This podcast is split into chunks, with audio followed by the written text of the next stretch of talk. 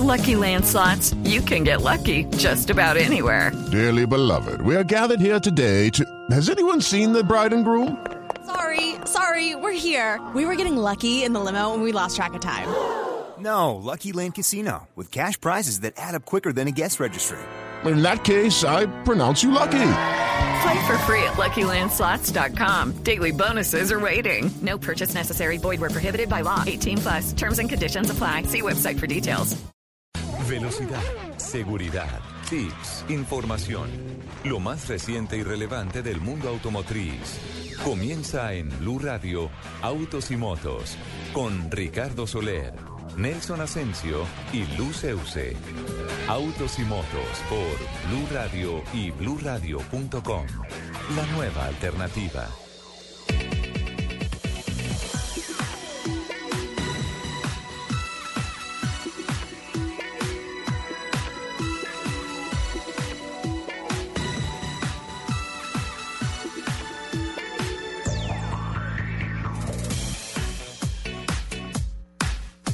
¿Qué amigos? Muy buenos días, 10 de la mañana, 13 minutos. En Autos y Motos de Blue Radio abrimos la puerta de información de todo lo que tiene que ver con los vehículos, con la industria del automóvil, las motos, la competición, las voces importantes de nuestros deportistas en todo el mundo, el automovilismo colombiano, todo lo que se mueve con esta apasionante industria sobre ruedas e impulsada por motores. La producción periodística en Bogotá, servida por Joana Arenas, en la producción técnica, estando en Camilo Poeda y Andrés Bernal, en nuestras redes sociales. Los invitamos a que nos sigan a través de el Twitter arroba Blue Radio Co, arroba Blue Autos y Motos. Y el equipo periodístico listo para abrir dos horas de información con todo lo que tiene que ver con la industria del automóvil y de las motos. Saludamos en Cartagena a todos los oyentes que ahora nos siguen a través de 1090 AM. Sigue creciendo Blue Radio, sigue creciendo esta alternativa radial en el país. Don Nelson Asensio, buenos días, ¿cómo le va? Bom dia, don Ricardo. Ah, perdão, bom dia, garotinho. Bem-vindo, bem-vindo a Autos y Motos. Obrigado. Hoy es un programa especial, un programa sensacional, un programa espectacular, un programa divertido. Nos acercamos al Mundial de Fútbol, Sí, señor. No, no, porque no está Lupi, lo decía. Ah, divertidísimo. Divertidísimo. Sí, hoy bueno, que vamos a hacer un programa organizado. Un Hoy sí, hoy sí va a funcionar esto. Sí, sí, sí. Hoy algún día tenía esto que. Ya va, a llegar, ya va a llegar el trueno de, de Mari en Barranquilla, No. que no nos metamos con Lupi. No, mentiras. Un abrazo especial para nuestra compañera Lupi, que está en este momento en dieta. Pues no se dice ella, ¿no? Y un saludito especial, un besito enorme para ella. ¿Nos estás haciendo falta, Lupi? ¿Seguro? Sí, seguro. Bueno, está bien. Sí. A veces usted no sabe que en la familia hay ovejas negras. No puede ser perfecta la familia. Sí, la familia no puede ser perfecta, señor. Vale, don Nelson. Eh, hoy muchas noticias, muchos ah, voces protagonistas invitados aquí a cabina. Y mucho frío porque lo veo usted muy enchaquetado. Sí, usted también, señor. Hoy venimos de clásico capitalino. Ah, rojo sí, y azul. sí, sí, sí, sí. Sí, Hoy sí, tenemos a Santa Fe a Millonario sentado aquí en la mesa. Entre otras, eh, pues, obviamente, eh, pronto metemos nuestros toquecitos del fútbol bien nacional, ¿no?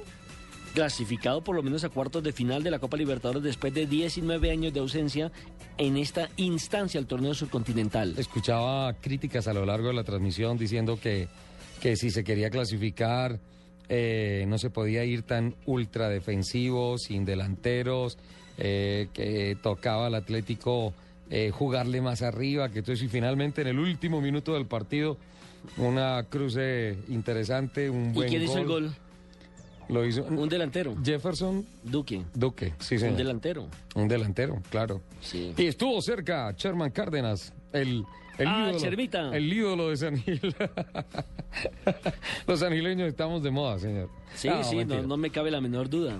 Don Nelson, eh, si usted me permite, para empezar el programa, quiero leer eh, un comunicado que nos llegó esta semana a nuestra mesa de trabajo, que se titula La Compañía Colombiana Automotriz S.A. termina la operación de ensamble en Colombia. Este fue un comunicado de prensa que salió el 2 de mayo y dice, a pesar de los esfuerzos por sostener su actividad industrial, la compañía colombiana automotriz S.A. notifica que decidió terminar su operación de ensamblaje en Colombia. La decisión se tomó luego de revisar los resultados de una evaluación que sobre su competitividad global realizó Mazda Motor Corporation. Ese análisis incluyó una revisión del modelo de operación y de sus plantas de producción alrededor del mundo y en especial en los mercados de América Latina y Colombia. Como conclusión, Mazda Motor Corporation determinó que sus operaciones en el país continuarán bajo un modelo de negocio basado en la importación de todo su portafolio de vehículos. La presencia de Mazda en Colombia está plenamente garantizada y de ninguna manera se verá afectada por cuenta de esta decisión. Se continuará con los planes de fortalecimiento y ampliación de portafolio de vehículos y servicios para ofrecerle al consumidor colombiano la última tecnología automotriz en términos de diseño, seguridad, desempeño y conectividad. Se mantendrá el óptimo servicio de postventa y la excelente disponibilidad de repuestos que siempre ha caracterizado a la marca a lo largo y ancho del territorio nacional a través de su amplia red de concesionarios y talleres autorizados. A los colaboradores de la compañía se les ha ofrecido un plan de retiro que contempla excelentes beneficios económicos y varias opciones de acompañamiento profesional encaminado a facilitar su proceso de reubicación laboral. Mazda en Colombia por siempre.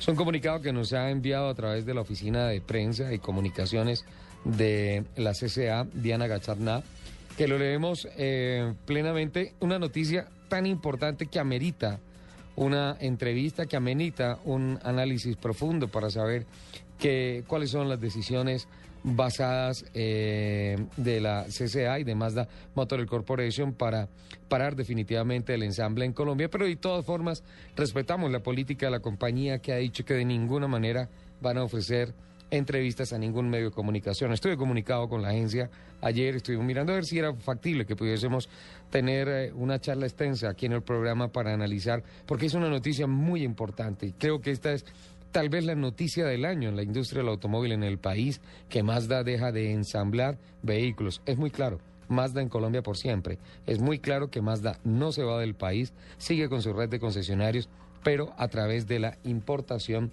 de todo su portafolio de vehículos para seguir atendiendo la demanda que hay. Además, toda la red de servicio técnico autorizado de Mazda en el país se mantiene, así es que no hay por qué tener alarmas, las personas, encender las alarmas, las personas que sean propietarias de vehículos Mazda, el servicio postventa, el servicio técnico autorizado y toda la, digamos que el respaldo que ha tenido la marca en los últimos años en el país no va a desaparecer. Simplemente que el ensamble, eh, la producción de vehículos en el país ya no se va a hacer y, obviamente, en el caso social, pues una cantidad importante de trabajadores de la planta de ensamble, pues que eh, están vacantes y que en estos momentos están ya eh, analizando el tema del plan de retiro que mm, pues obviamente tiene también facultades de reubicación para todos los trabajadores que están allí. Obviamente eh, esperamos y pues obviamente sabemos de la seriedad de esta compañía que no, no va a haber perjuicios mayores a los de eh, tener que informarle a toda la gente trabajadora de la planta que en efecto ya no se va a seguir trabajando allí. ¿Qué reflexiones nos quedan? Primero que obviamente hay un, un, gran caudal sentimental, un patrimonio sentimental muy grande en torno de Mazda. Mazda eh, desde siempre como una de las tres ensambladoras que había en el país, gozó no solamente la aceptación de un gran movimiento económico en el país, sino también del cariño de la gente, del amor de la gente. La gente se enamoró de sus Mazdas, de sus Mazdas Coupés, de sus Mazdas 323. Yo me acuerdo tanto esa época tan importante de de los uh, de la nueva raza, cuando empezaron a evolucionar los carros japoneses eh, aquí en Colombia, y todo el portafolio hasta llegar a los Mazda Alegros, los Mazda 2, los Mazda 3, los Mazda 6, un, portafolio grandísimo, eh, las camionetas Mazda, todo esto forma parte de, de cuatro décadas de un patrimonio sentimental muy grande que en estos momentos tal vez es lo que más reclama el propietario de Mazda. De cualquier manera, a lo largo de todas estas décadas, de todos estos años, yo creo que la palabra que se le tiene que dar a la CCA y a Mazda Corporation es gracias por haber creído en el país, por haber impulsado eh, este mercado local, por haber presentado una oferta eh, nueva dentro del, dentro del mercado al que desde siempre se le ha apostado a través de las marcas que ensamblan acá, a través de las marcas que llegan importadas al país. Y pues bueno, lamentar profundamente que esta noticia se da y analizar en el fondo, don Nelson, eh, ¿cuáles son las políticas de protección del gobierno, del país, hacia las ah, marcas que pretenden impulsar el trabajo en Colombia, el tema laboral en el país? Eh, tal vez se está dando un mayor énfasis a los TLCs, tal vez se están dando unas mayores gabelas a todos estos negocios de los TLCs. Tal vez es un cambio obligado al cual se tiene que someter el país. No necesariamente estoy diciendo que lo uno sea bueno y lo otro sea malo, sino que en todo este proceso de reacomodación de la economía global, porque ya formamos parte de una globalización de la industria del automóvil, sea necesario eh, decisiones tan drásticas como estas queda sobre el portafolio y en este comentario particularmente a tantas personas que he conocido en la CCA que han trabajado con Mazda a lo largo de tantos años, una gratitud inmensa por todo lo que han hecho por la industria del automóvil, por, por la forma tan entusiasta como han, como han trabajado por la marca y por el país y bueno, una reflexión profunda. Eh, ojalá que esto no vuelva a suceder y que las ensambladoras se sigan fortaleciendo y que de igual manera haya garantías para las marcas que vienen eh, de otros países, para los ensambles que vienen de otros países, sin olvidar que en Colombia se tiene que también impulsar la, la, la mano de obra colombiana la, mano de obra calificada que tenemos en el país.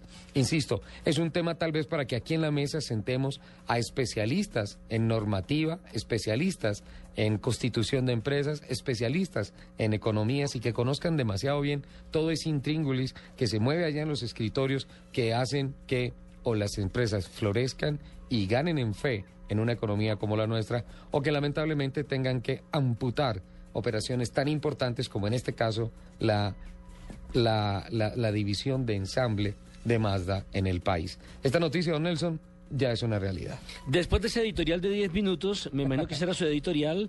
¿Por qué lo cronometró, señor? Eh, exactamente, duró 10 minutos porque me parece que tiene toda la razón. Así de sencillo, o sea, me preocupa que se ha frenado en cierta parte el desarrollo que venían teniendo estas industrias en nuestro país o el desarrollo tecnológico que estaba aplicado en este caso a nuestro país. Y segundo, usted dice que de pronto la mano de obra la van a reubicar. En estos procesos generalmente siempre terminan despidiendo gente, lamentablemente lamentablemente. Sí. Por muy buen eh, deseo que tenga la compañía de tratar que, de ayudar. Una buena, que, que negocien una buena liquidación. Hay gente que se va a quedar lamentablemente sin trabajo, hay que decirlo, así de sencillo. Pero bueno, si por allá llueve, por aquí no escampa, porque General Motors vuelve al Tribunal de Bancarrota y pide protección. No, no puede ser. Las noticias que han llegado es que en efecto tanto Chevrolet como Ford han tenido unas pérdidas muy grandes en el primer trimestre de este año, eh, particularmente en el mercado latinoamericano. Pero usted está diciendo que otra vez van camino los del Corbatina a la bancarrota, pero si eso, el, auxilio estatal ya se pidió hace poco. Mire, hace apenas cinco meses que la mayor fabricante de vehículos automotores había declarado que había terminado la etapa de socorro gubernamental. General Motors volverá ante un tribunal de bancarrota donde solicitará además un amparo que la proteja de las demandas vinculadas con un sistema de ignición que motivó la llamada a servicio de 2.6 millones de vehículos y accidentes vinculados, como lo decíamos eh, antes de entrar en nuestro programa, con 13 personas muertas. Sí, señor.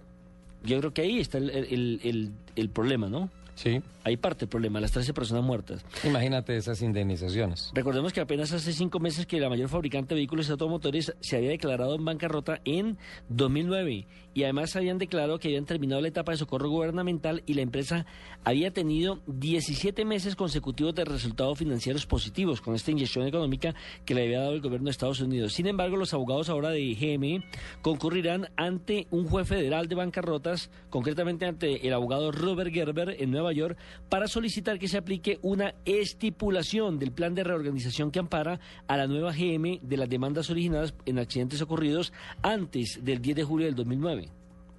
Es decir, en otras palabras, hay dos GM. La anterior, la que quebró, y la GM nueva, que está amparada por el gobierno de Estados Unidos. Con el gobierno de los Estados Unidos. Correcto. Entonces, cuando una empresa, por ejemplo, va a bancarrota y se reorganiza bajo la vigilancia de un tribunal de quiebras, emerge como una entidad nueva liberada de ciertas responsabilidades de la entidad em, fundida. Es decir, me da la impresión de que no van a responder por lo que haya acontecido antes de esta fecha, antes de que el gobierno norteamericano haya metido la mano. No, sí, sí van a sí van a responder, pero debe ser de una administración diferente. La actual que está en estos momentos en el proceso de expansión y de fortalecimiento y que es la que tiene que atender, por ejemplo, el caso de las pérdidas del primer trimestre en el mercado latinoamericano en este año. No sé, mire, las demandas por daños, por ejemplo, en Ahí, problemas tales ahora lo que veo es que ahí hay un limbo jurídico grandísimo. Ahí Exactamente, es donde para se presenta un, un problema gravísimo. Claro, porque ¿quién va a responder? quién se acude? Telo, ¿Y quién va a responder precisamente Exacto. por ese tipo de pérdidas, como por ejemplo eh, la pérdida del vehículo? ¿Cierto? Eh, eh, no, no forma parte en este momento en la nueva cláusula de la nueva reglamentación de que si usted perdió su vehículo antes del 2009, eh, tienen que responder GM. No, la nueva empresa no va a responder. No va a responder. Está claro. Upa, eso está complejo, Nelson. Hmm. Y entonces ya fueron a pedir una ayuda fiscal Sí, nuevamente al gobierno. Más, General Motors, por ejemplo, ha reconocido que tuvo eh, conocimiento del problema con el sistema de ignición a comienzos de la década del 2000 de todos esos autos, pero que el tribunal tiene que decidir si GM cometió un fraude al no revelar esos eh, defectos durante su venta en 2009. ¿Sí me entiendes? O sea, se quedaron calladitos, entraron a quiebra, pidieron el auxilio del gobierno y ahora los están demandando desde el 2000 porque esos autos no sirven o porque algunos se han perdido. No, tuvieron un- algunos problemas con el sistema eléctrico que podrían generar el bloqueo de la dirección y por tanto... ¿Y quién le responde a esa gente? Ese es el tema en donde se dicen que hay de por medio, sin aquí, fa- embargo... aquí faltó no, tal cual. No, sí. ¿Quién responde? no, no, no hay, no hay, digamos que una denuncia formal, pero de que se, se habla de que pueden ser 13 víctimas fatales las que hayan tenido accidentes por esos fallos en, en, los vehículos, que son los que están causando en estos momentos, digamos que la más grande preocupación, eh, como le dijera, es que si digo económica suena feo, legal, por así decirlo, eh, a la GM en los Estados Unidos. Es básicamente, es básicamente eso, Nelson. Pero De bueno, noticia maneras, preocupante de todas formas, porque es uno de los referentes del mundo. Ha sido líder Está, mundial en está- ventas. está entre los tres eh, líderes en ventas En, en mundiales. este momento está en el segundo lugar, está por detrás de Toyota que volvió a ser el líder mundial en ventas.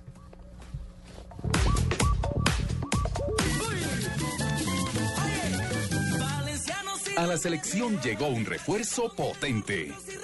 Vea a Iván René Valenciano de lunes a viernes a las 9 de la noche. La selección, la historia continúa. En Caracol Televisión, nos mueve la vida. Quiero contarle, mi hermano, un pedacito de la historia negra, de la historia nuestra, caballero. Y dice así. Mincultura y Blue Radio invitan a todos los colombianos a conmemorar y vivir mayo, el mes de la herencia africana. Acompáñenos hoy a la transmisión especial del programa en blanco y negro con Mabel Lara desde Corferias a partir de las 2 de la tarde, en donde tendremos algunas de las voces más representativas de nuestra identidad afro. Invita Ministerio de Cultura, Prosperidad para Todos.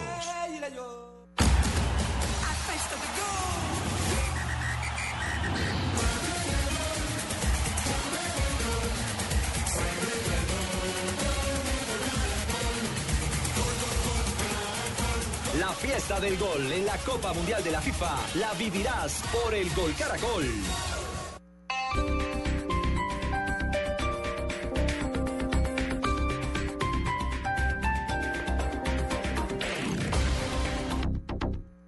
Aprovecha la Probatón Renault. Encuentra tasas desde el 0% de interés en los modelos 2015. Toaster 1.6 con rines de lujo. Llévatela por 41 millones 990 mil pesos. Precio sugerido al público. Visita nuestros concesionarios Renault. Consulta condiciones y restricciones en www.renault.com.co.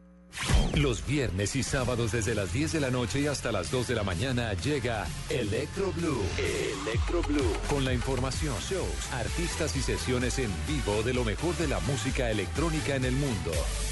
Electro Blue, el mejor club en la radio, por Blue Radio y bluradio.com.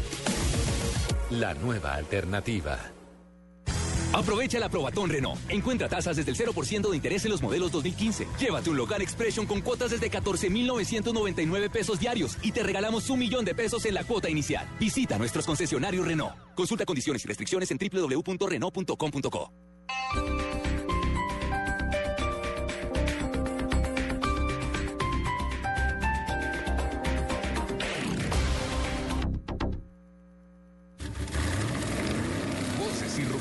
en autos y motos de Blue Radio. Voces y rugidos. Las emisiones medias de dióxido de carbono de los automóviles en Europa se situaron en 127 gramos por kilómetro durante el año pasado, lo que supone una reducción del 31.7% respecto a los 186 gramos por kilómetro de 1995, según datos de la Agencia Europea del Medio Ambiente recogidos por la Asociación de Fabricantes Europeos de Automóviles ASEA. La asociación explicó que esta rebaja de las emisiones de dióxido de carbono de los coches en este periodo ha sido posible gracias a los esfuerzos a largo plazo realizados por la industria de la automoción que se ha mantenido en el tiempo. Honda ha llamado a revisión a, 24.889 camionetas Odyssey del 2014, porque es posible que la bolsa de aire lateral no se despliegue en caso de un accidente. Honda dice que un cortocircuito que evita el despliegue de la bolsa antes de ser colocado en el vehículo y puede haberse dañado durante el ensamblaje. Eso puede provocar que se encienda la luz de advertencia de las bolsas de aire y evitar que se desplieguen. Los distribuidores repararán el problema sin costo alguno y Honda comenzará a informar a los propietarios a partir del 16 de mayo para que concerten sus citas con los talleres autorizados. Dos de los fabricantes alemanes de vehículos de lujo, Mercedes-Benz y BMW, anunciaron la llamada revisión de un total de 409.004 unidades en Estados Unidos para reparar defectos. La mayor llamada revisión corresponde a Mercedes-Benz, que tendrá que reparar 252.867 vehículos de los modelos C300, C300 Formatic, C350 y C63 AMG de los modelos 2008, al 2011 por un defecto en la conexión eléctrica que puede provocar el apagado de las luces traseras. La segunda llamada revisión afecta 156.137 vehículos de BMW de una gran variedad de modelos, incluidas la serie 3, 5, 6, Gran Turismo, X3, X6 y Z4 de los años 2010 a 2012. Los vehículos afectados tienen un defecto en los tornillos que aseguran la carcasa de la unidad de distribución de las válvulas variables, lo que puede provocar la parada repentina del motor. ¿Qué tal esas dos fallas? La de Mercedes-Benz y la de BMW. Adam Opel AG, la marca europea de General Motors, apunta al segundo puesto en ventas en Europa en los próximos años. Opel, actualmente la tercera mayor marca en Europa detrás de Volkswagen y Ford, según datos de la Asociación de Constructores Europeos de Automóviles.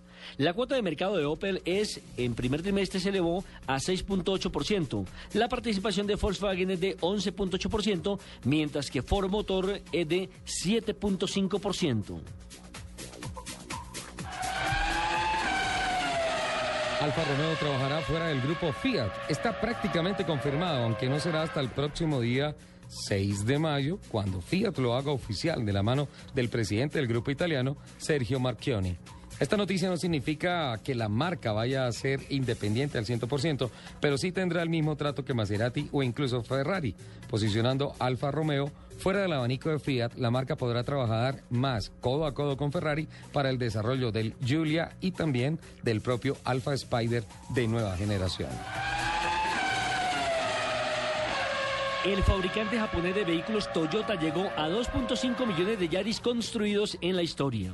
El modelo es uno de los favoritos en todo el mundo por su gran rendimiento de motorización y bajo consumo de combustible. Este compacto se comenzó a vender desde 2001. El Yaris 2.5 millones que salió de la fábrica de la compañía nipona corresponde a un Yaris híbrido de color blanco y que será entregado a un cliente concesionario en Marsella, Francia, me imagino con millonario. Los invitamos a que sigan con la programación de autos y motos de Blue Radio. Quiero mi hermano, un pedacito de la historia negra, de la historia nuestra, caballero. Y dice así. Mincultura y Blue Radio invitan a todos los colombianos a conmemorar y vivir Mayo, el mes de la herencia africana. Acompáñenos hoy a la transmisión especial del programa en blanco y negro con Mabel Lara desde Corferias a partir de las 2 de la tarde, en donde tendremos algunas de las voces más representativas de nuestra identidad afro. Invita Ministerio de Cultura, Prosperidad para Todos. En un bus, si tu teléfono tiene internet, le expresas tus pensamientos al mundo en Twitter. Si se te acaba el internet, se los cuentas a la señora que se te durmió en el hombro. Mejor disfruta un día más de conexión. Hoy es día de internet Tigo. Compra ya cualquier paquete día a través del asterisco 111 numeral o en cualquiera de nuestros puntos de recarga y recibe completamente gratis un día adicional. Sonríe, tienes Tigo. Aplican condiciones y restricciones. Mayor información en www.tigo.co. El fútbol. Este fin de semana en Blue Radio. Con presta ya del Banco Popular. Este es su banco. 472. Entrega lo mejor de los colombianos. Claro, lo que quieres es claro. Fundación Universitaria Los Libertadores. El camino de los mejores. Blue Radio. Calentando para Brasil 2014. Escuchas Autos y Motos por Blue Radio y bluradio.com.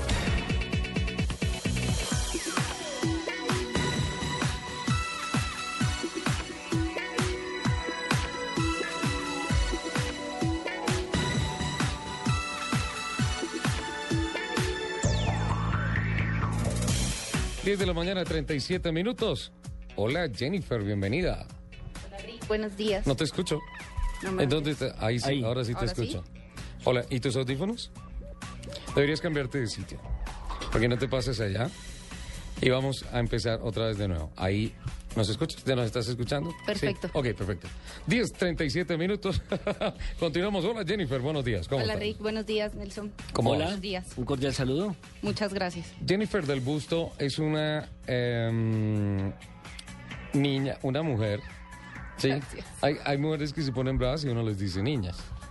¿Tú, no? Y hay niñas que se ponen bravas y uno les dice que ya son mujeres. Sí. Eh, que es una profunda conocedora del tema de los carros, la técnica, la mecánica, todo eso. ¿Por qué? Bueno, profunda no. Sí. Gracias a... Profunda sí. Profunda. Llevo cinco años con unos grandes maestros que ha sido todo el centro de entrenamiento de General Motors. Ajá. Eh, entre esos Ricardo Osorio, que es muy conocido por la casa. Entonces, gracias a ellos les he aprendido un poquito de, de esa pasión y les he absorbido bastante conocimiento. ¿Pero a qué eso. horas? Si Ricardo mantiene en el exterior. Sí, o sea, no para. No, eso es lo bueno. Que, que poco, poco contacto tiene con Jennifer. Entonces, eso, eso es lo bueno, que siga, que siga allí afuera. Eh, Jennifer, ¿cómo, ¿cómo es el tema de, del mercado del automóvil en el país en la actualidad? Bueno, creo que está bastante creciente. Para mí es un mercado que todos los días vemos cifras que están creciendo y creciendo cada vez más. Vemos como cada uno de los fabricantes, de los importadores y de los que nos ponen todas las unidades en este país, nos hacen que, que nos roben un poquito más de, de esa participación de mercado de Chevrolet. Pero digamos que es un, mercado creciente, para mí es un mercado que está creciendo en toda la región. Creo que Brasil y Colombia son las potencias a nivel de Latinoamérica y exponencialmente estamos muy presentes en, en la región. Desde el punto de vista mujer, ¿sí? ¿Usted considera que hoy en día las mujeres tienen más argumentos técnicos para la toma de la decisión de compra de carros? Sí, claro. ¿Por qué? Porque antes decían, no, a- el máximo tema donde llegaban es, a mí me gusta ese color y punto. Y me gusta porque tiene el, el- el tablero así. O el equipo de sonido así. Eh, Punto. Por eso decía. Pare de contar. Pasado. Ahora se Pasado. llega, se llega más allá. Sí, claro, yo creo que, que somos muchas las mujeres que hoy en día queremos queremos sentir un carro, queremos tener potencia en nuestros motores, queremos tener... Liberación Esto se femenina. complicó. Liberación femenina, Esto se señor. complicó. Enfrente, enfrente de Jennifer está una mujer que maneja un carro de 1500 caballos de potencia. Suani, tus audífonos, por favor. Sony asegura la primera Monster Girl, la primera mujer que maneja Monster Trucks en el país. Hola. Hola Ricardo y muy buenos días para todo el equipo de Blue Autos y Motos. Amiga también de la casa, ¿no? Sí. No, ya, eso ya. Esta semana. Y buen tono, ¿eh? Sí. A ver, otra vez. Hola, Ricardo. ¿cómo estás? Hola, Ricardo. Hola Ricardo, amigos de Blue Radio. muy Ah, buenos no, no, cambió, cambió, cambió, cambió. Ya, ya he cambiado Eh, tono, sí. Invitamos a Jennifer para que nos acompañe a lo largo del programa, para que, para que forme parte de, de esta mesa de trabajo que es a veces aburrida. No, no, no, no este tan aburrida. tema. Y los venía escuchando y me parece el colmo que digan que va a ser organizada porque no está Lupi. Eso, Está perfecto. no, no. No, si ya se reportó por el Twitter. Y Ah, por, pero, eh, pero llegamos nosotras dos que creo que vamos a compensarles un poquito la ausencia de Lupi, que no se compensa nunca, pero Te mandó, te mandó el. No, sí, cómo es fácil. No, no, Ah, no. Jennifer, por favor. Se compensa muy fácil. Yo la verdad... Jennifer, me caíste bien, pero con ese comentario no sé. Sí, sí, sí. No, pero es que cómo le vamos a echar la culpa a María José de Ella tiene la culpa. Además, ¿tú sabes cuál es el tercer nombre de María José? Ricostilla?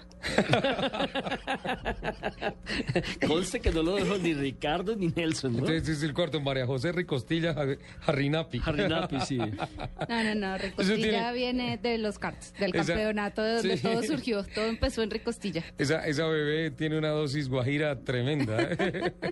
Por no decir que todo. Además entiendo que Lupi demandó al médico, ¿no? Al... Ah, sí. Sí, Sí, porque hay ¿tú un sabes la problema. historia? No. La historia es que ella llegó y se mandó a hacer eh, la ecografía y el médico le dijo que eh, Era una niña. eh, era un niño. Ok, sí. No, que era un niño. Ah, sí, que era un que, niño. que era un niño y aquí le escogimos el nombre al aire, la felicitamos y a los ocho días llegó llorando que no, Que que la habían engañado. No porque sea una niña, sino porque pues ya todo estaba planificado eh, para celebrar la llegada de un niño. María José en principio era Lucas. Sí. Y después se volvió Lucrecia. Porque... Luca Ricardo Nelson se llamaba. Lucas Ricardo Nelson. ¿eh? Qué nombre tan y todo eso. Sonia, esta semana vi en Caracol Televisión una nota muy chévere de un show que ustedes acaban de hacer en Cali, Sí, Ricardo. en donde usted destrozó yo no sé cuántos carros. No, solo cinco. No más. No. ¿Le, solo le cinco prestas tu carro, oye? No, no, no, creo que, que, no, que no es opción por lo menos para destrozarlo. O sea, ahí donde me saquen como un poquito la piedra, ya saben a qué atenerse conmigo. No me la quiero encontrar por la Boyacá o la 68. Por la... Me pidió prestar a Ramayá y no. Ay, sí, hubiera sido un buen show con esas camionetas. Pero, No, pero qué Sonia, ¿por qué no nos cuenta qué tipo de carro es? Porque de pronto el oyente no sabe a qué carro nos estamos refiriendo. Sí, estamos hablando de las Monster Truck. Estamos O sea, son las grandes camionetas que son ensambladas encima de unas llantas grandotas, con unos amortiguadores como de un metro y pico. Sí, son las camionetas gigantes que antes veíamos por Speed Channel, como las Monster Jam. Ajá. Entonces son camionetas que ingresaron a Colombia. Ya tenemos aquí un buen tiempo, pues que Steve Harley las trajo a Colombia para un evento aquí en Bogotá. Y bueno, se quedaron, se amañó tanto el piloto como las camionetas se bañaron en Colombia. Y pues con ellos ya los conocemos ya más de cuatro años, ya me he venido familiarizando con las camionetas. eh, ya se pierde un poco como esa, eh, como digamos, como intimidan un poco por el sonido, Claro, por el tamaño. Por el tamaño.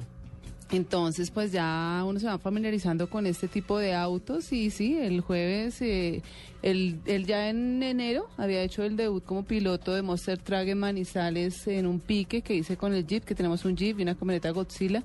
Se hizo un pique con Godzilla, eh, desafortunadamente por el clima pues no, se, no, no pude saltar los autos porque pues ya también se volvió como mucha greda y pues también tanto poder y pues como sin experiencia también soy así. tracción y todo. Sí, entonces ya se volvió un poco peligroso. Entonces, bueno, por ese día lo dejamos así. Y sí, este fin de semana estuvimos en Cali en un show de Monster Truck con Freestyle, BM, eh, con los de las niños de las bicicletas. Sí, pude debutar como piloto, pues cosas que pasan como siempre con los autos. Desafortunadamente también se me rompió un eje. ¿Ah, sí? Pero a ver, usted pasa por encima de cinco carros y quiere que no le pase nada al suyo. Mujer, ¿no? Ah. Y, y se, y se le cayó la pestañina. Sí, no, se me corrió el delineador y Sí, sí. eso fue lo que me desconcentró. Esas camionetas son automáticas, son mecánicas. Sí, eh, el que yo estaba manejando es automático, pero, o sea, digamos por ese lado no sea, no, pues tan fácil. Sí. El problema, digamos, de estas camionetas es como saber controlar precisamente ese, ese poder de los carros, porque uno tiene que, no solamente, así como dice uno, darle acelerador a fondo para que salte, sino también uno, como inicialmente uno tiene que como que pisar los carros y todo, entonces uno tiene que ir Como si fuera controlando el acelerador. Sí, pero entonces como eso es por seguridad también, tanto el freno como el acelerador es un poco duro, entonces a uno le toca como ir calculando como a cuántos grados uno puede ir poniendo el acelerador solamente para el saltico, a cuántos grados ya o si es acelerador a fondo para poder saltar sobre los vehículos. Sí, hay muchas cositas que hay que tener en cuenta con Me autos. preocupa, por ejemplo, si Ricardo Soler va a intentar eh, conducir un auto de estos. Pues Tengo que llamar a bomberos para que saquen la escalera y él pueda subir. No, no alcanzo a ramallar. No. Sí, yo lo veo un poquito complicado. No, sí, no para subirse, pero sí toca con escalerita Claro, y todo. no, ¿eh? no crea, mire, en Miami, en el estadio eh, Sun Life, donde Ajá. jugó Colombia frente a Guatemala, hay una exposición en el parqueadero. Y tuve la oportunidad de tomarme unas fotos y casi que la llanta es más grande que uno. No, es más. bueno, sí. particular. Pues para Soler sí, son muchísimo más grandes. No creas para Son mí también. Muchísimas gracias. 10 de la mañana, 46 minutos. Seguimos adelante en nuestro programa. Llamemos a Lupi. Gracias. No, no te vayas, Ricardo, fresco. Quédate. Es- es- sí, No, las llantas son más altas que uno. O sea, si están, pasan por encima mío, eso debe medir que 1,80 cada llanta. No, la llanta mide un casi 1,70. Sí. Pues, es que estamos casi a la par. yo, mido unos 67. Yo mido unos 67. No, si te queda grande la. Es que me tomé, me tomé fotos allí en Miami al lado de esos carros y no. Tienes que tomarte las fotos Escuchó aquí el comentario en, de Jennifer. Colombia. ¿Ah? Dice, Ricardo, con la llanta se pueden mirar a los ojos. sí. otra, a mí, a mí Perno contra ojos. A, a, mí me preocupa es que se suelte una llanta de esas. Me acaba con el pobre Richie. con cualquiera, Pero creo yo. Esas llantas se sueltan con una facilidad tremenda, ¿no? Es que esos saltos son muy grandes. ¿Cuánto pesa eso? ¿Tres toneladas? No, siete, ocho siete, toneladas. ocho toneladas pesa cada camioneta con las Imagínate los pobres ejes todo la suspensión, todo lo que tiene que soportar. Sí, claro. O sea, igual de todas formas, por más que sean camionetas hechas para esta clase de espectáculos, pues no dejan también de estar sufriendo en cada show con todos esos golpes. Además que también depende de la calidad de carros que pongan, que también depende del show, si, si se salta alto, si no se salta. Porque bueno, pues uno ve los shows en Estados Unidos que esas camionetas se paran en dos ruedas, pero todo eso depende también de los carros que se pongan. Allá sí encontramos unos Buick 66. Sí, unos Sí, que se que van con, con todo, digamos, allá casi los ponen como como como que uno dice, pobrecitos esos carros, ¿cómo los van a desbaratar? Sí. ¿Tienen algún, no sé, Rick, algún control, algunas asistencias que te ayudan? Porque si son automáticos, tienen controles, no sé, no, de de, tracción. de estabilidad, ¿no? No, no, no, no, no, no, no tiene nada de eso. Ahí es virtud del piloto. Sí, ahí es la habilidad del que tenga Solo el piloto automático.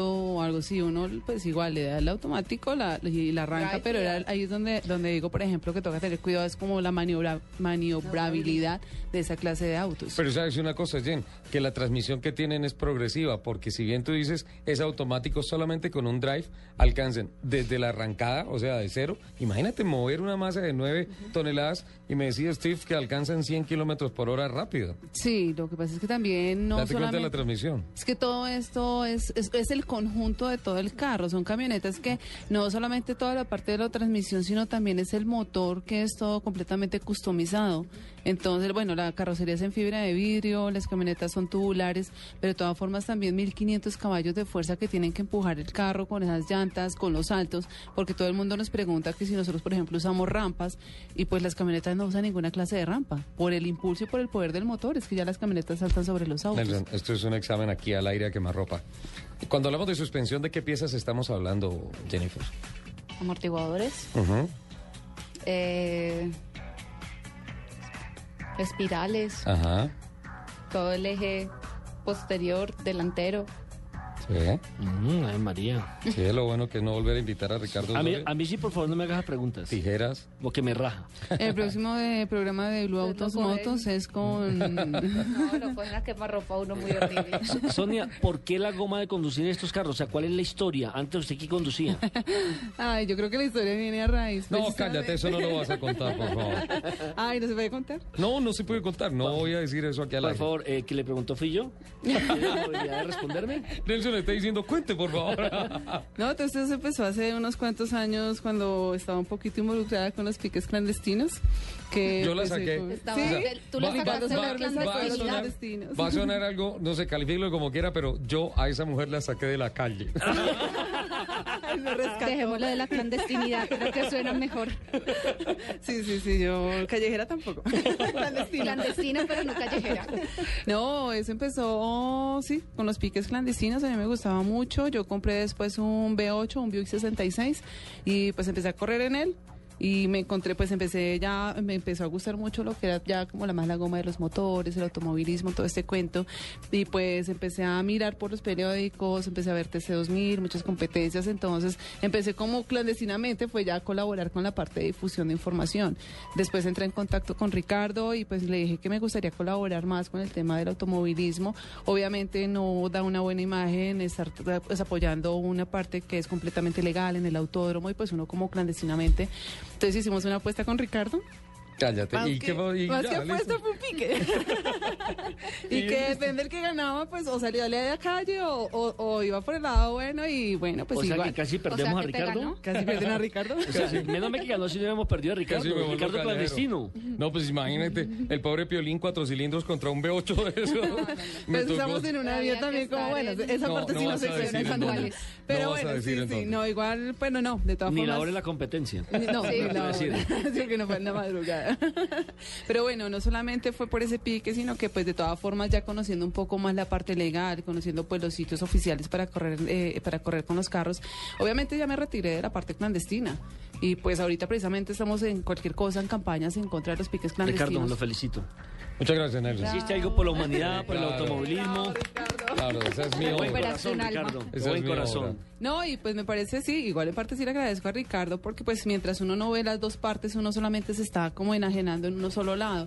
No, me pareció muy chévere, seguí por ese lado de los de- del autódromo, ya de empecé a colaborar a, a Ricardo con TC2000 y pues me empecé a involucrar ya con eventos que fueran a favor del automovilismo, campañas en contra de los piques ilegales porque pues igual sí sigue siendo un peligro, una cosa demasiado, pues sí, una ruleta rusa en la calle. Ajá. Y nada, y pues ya ahí seguí, seguí, seguí hasta que pues ya conocí a Steve también aquí en Colombia y pues bueno, yo creo que ya después de pasar de un V8 a uno de 1500 caballos de fuerza, ya para mí es lo máximo, pero Sí, bueno. claro, el sentimiento es tremendo. Sí. Además, Buena eh, la es- historia, ¿no? Buena la historia. Es una historia, es una historia bonita porque cuando, cuando se conocen con Steve, yo también estaba de por medio. Sí. Entonces, Ave María. Sonia, Sonia no hablaba inglés, yo tampoco. Qué mal inglés. y Steve, y Steve ah, eh, no hablaba español y no, no aprendió a hablar español, ¿no?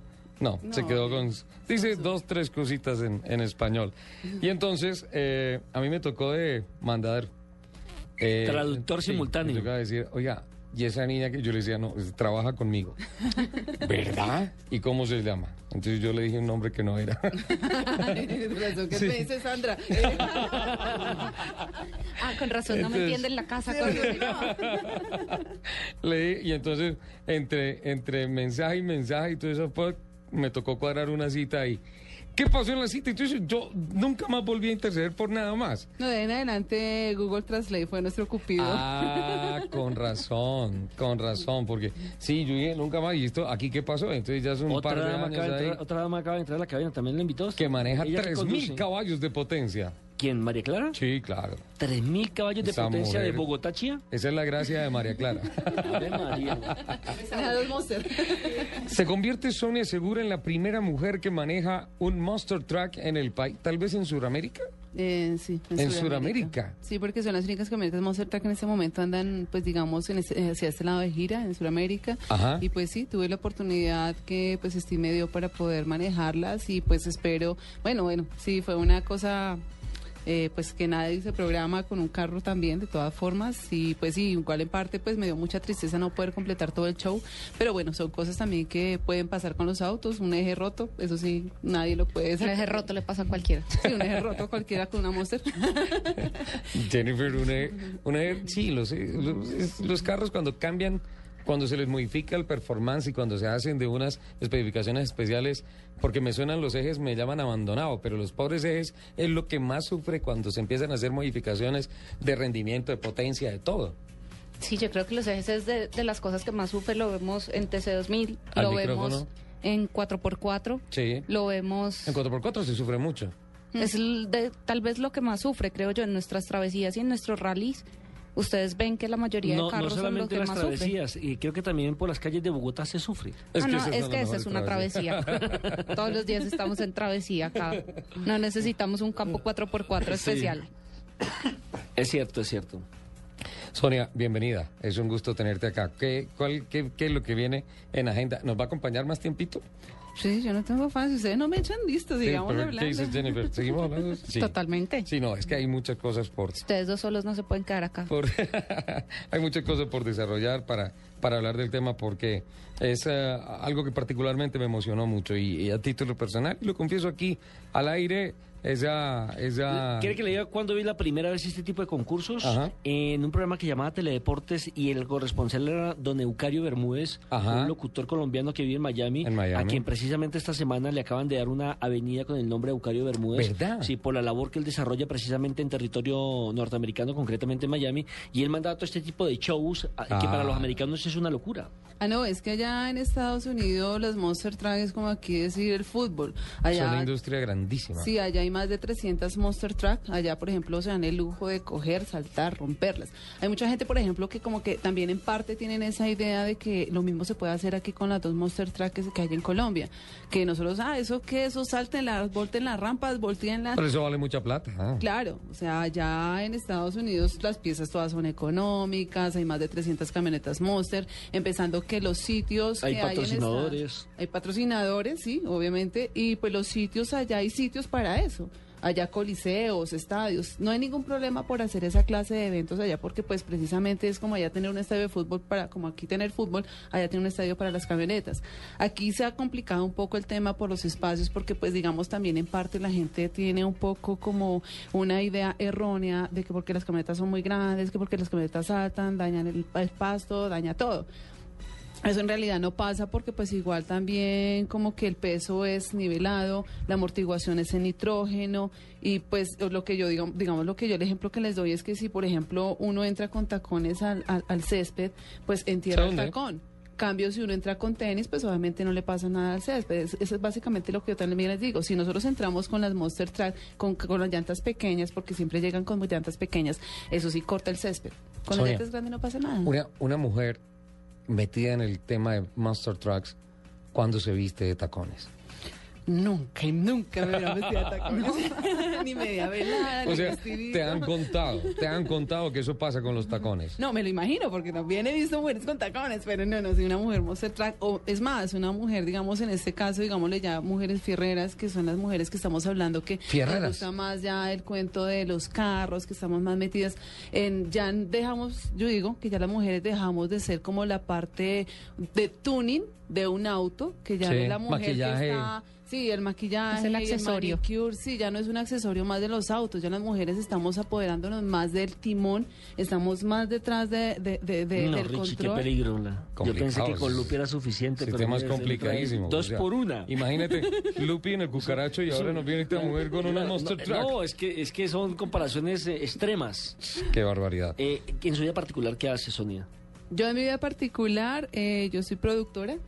Yo trabajaba en la producción de, de televisión de un ministerio y pues empecé a trabajar, ya después me retiré con, e- del ministerio para poder tener tiempo de, de algo también que me apasiona. Yo siempre he dicho que una cosa de pronto es lo que a uno también ya le gusta y que por profesión uno lo hace y ya de pronto tener la oportunidad de hacer algo que en realidad le apasiona a uno, pues entonces pues definitivamente tomé la decisión de pues seguir con ellos. Fue un riesgo muy grande porque pues uno a veces piensa más en la estabilidad también, ¿no? Claro. Pero es una bendición poder hacer lo que te Que apasiona realmente, que sí. el trabajo sea lo que realmente te apasiona. Sí, totalmente, totalmente yo digo eso, o sea, yo me he gozado todo lo que he hecho porque pues uno tiene que tomar muchos riesgos y pues bueno, eso es una de esas clases de riesgos, pero pues me los he disfrutado. Eh, también ahorita pues puedo decir lo de los grupos, lo del grupo, lo de mi página. Lo podemos decir, pero después de noticias, ¿le parece? Porque tengo un break. ¿Sí? ¿Está bien? Claro, si no ¿Me permite? ¿O va a pasar por Sí, encima? porque yo, yo tengo un cuestionario, porque yo tengo un no, cuestionario no. largo. Me gustaría saber en la casa de Sonia quién parquea los carros. Vamos con noticias, con voces y sonidos de Colombia y el mundo. Y ya continuamos aquí en Autos y Motos de Blue Radio.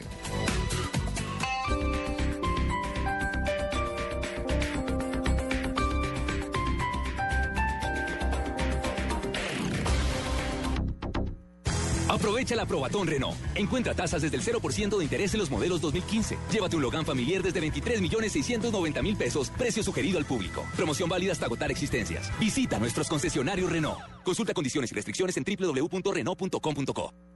Hola. Me he dado cuenta que todo el mundo está hablando de fútbol. No, pues imagínate que se puso bravo porque le dije que era un 4-4-3. No, imposible, entonces no vas a ir. Ni por el fútbol. Todo el mundo tiene la fiebre del mundial. Fútbol, fútbol, todo el fútbol. Este sábado, Millonarios Equidad, Junior, Itagüí. Vivimos la fiebre mundialista. ¿Sí? Para esa fiebre, la solución la tiene Blue Radio, la radio del Mundial. Aprovecha la Probatón Renault. Encuentra tasas desde el 0% de interés en los modelos 2015. Duster 1.6 con rines de lujo. Llévatela por 41 millones 990 mil pesos. Precio sugerido al público. Visita nuestros concesionarios Renault. Consulta condiciones y restricciones en www.renault.com.co.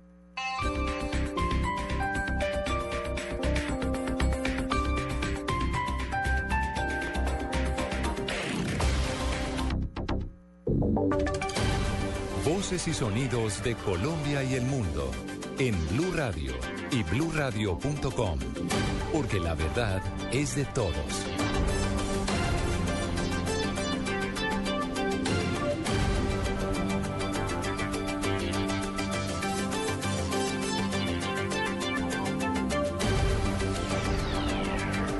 11 de la mañana, un minuto. Analistas consideran que la Corte Constitucional obró en derecho y en defensa del Estado colombiano al ratificar que los límites del país solo pueden modificarse a través de un tratado. Carlos Alberto González.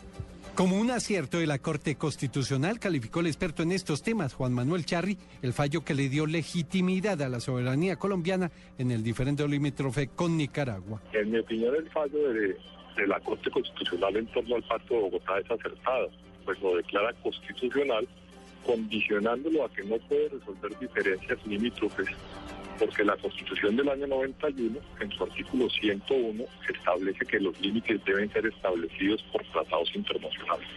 A mí me parece que, que acierta la Corte en el sentido de que muestra la posición interna colombiana y es una manera de coordinar los efectos internacionales con la posición constitucional. Recalcó el constitucionalista que el fallo de la Corte es claro en el ordenamiento limítrofe internacional.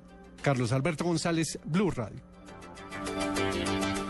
11 de la mañana, dos minutos, los vecinos y familiares de la mujer que habría asesinado a sus dos hijos se mostraron sorprendidos por el hecho y lo atribuyen a posibles problemas de alcohol. Juan Carlos Villani está en este sector de Suba donde ocurrieron los hechos. Juan Carlos, adelante. Así es, buenos días. Pues mire, hemos logrado hablar con una de las tías de los niños que fallecieron. Ella lo que nos ha asegurado es que al parecer la madre de los jóvenes sí tenía problemas de alcohol y que se habían registrado algunos inconvenientes, incluso que ella se había separado de su esposo hace eh, más o menos seis años por eh, problemas, que habían tenido problemas familiares y no se descarta que ese sea uno de los motivos eh, por los cuales pues, llevaron a la muerte de esos pequeños. Uno de los vecinos del sector con el que me encuentro, mi señor, buenos días. ¿Usted conocía a la familia? ¿Qué detalles conoce de ellos? Pues normal, persona trabajadora, cuidaba a sus hijos como cualquier madre, normal, se veía normal, o sea, no, no se sentaba así, o sea, signos de ser peligrosa, ¿no? Normal. Salía con sus hijos todos los días llevando al colegio y todo. Es muy amable. También hemos consultado con la policía de Bogotá, quienes han manifestado que la mujer, la madre de los pequeños, permanece bajo vigilancia especial justamente de la policía en el hospital del municipio de Chocontá, mientras se realiza la orden de captura para su detención de manera formal. Desde la localidad de Suba, Juan Carlos Villani, Blue Radio. 11 de la mañana, cuatro minutos. Mucha atención. Hay noticia de última hora en Santander de Clichao. Al parecer, las autoridades hallaron al primer cuerpo dentro, bajo las, eh, los escombros y la tierra que cubre la mina ilegal en esta región del territorio colombiano. François Martínez se encuentra en el lugar.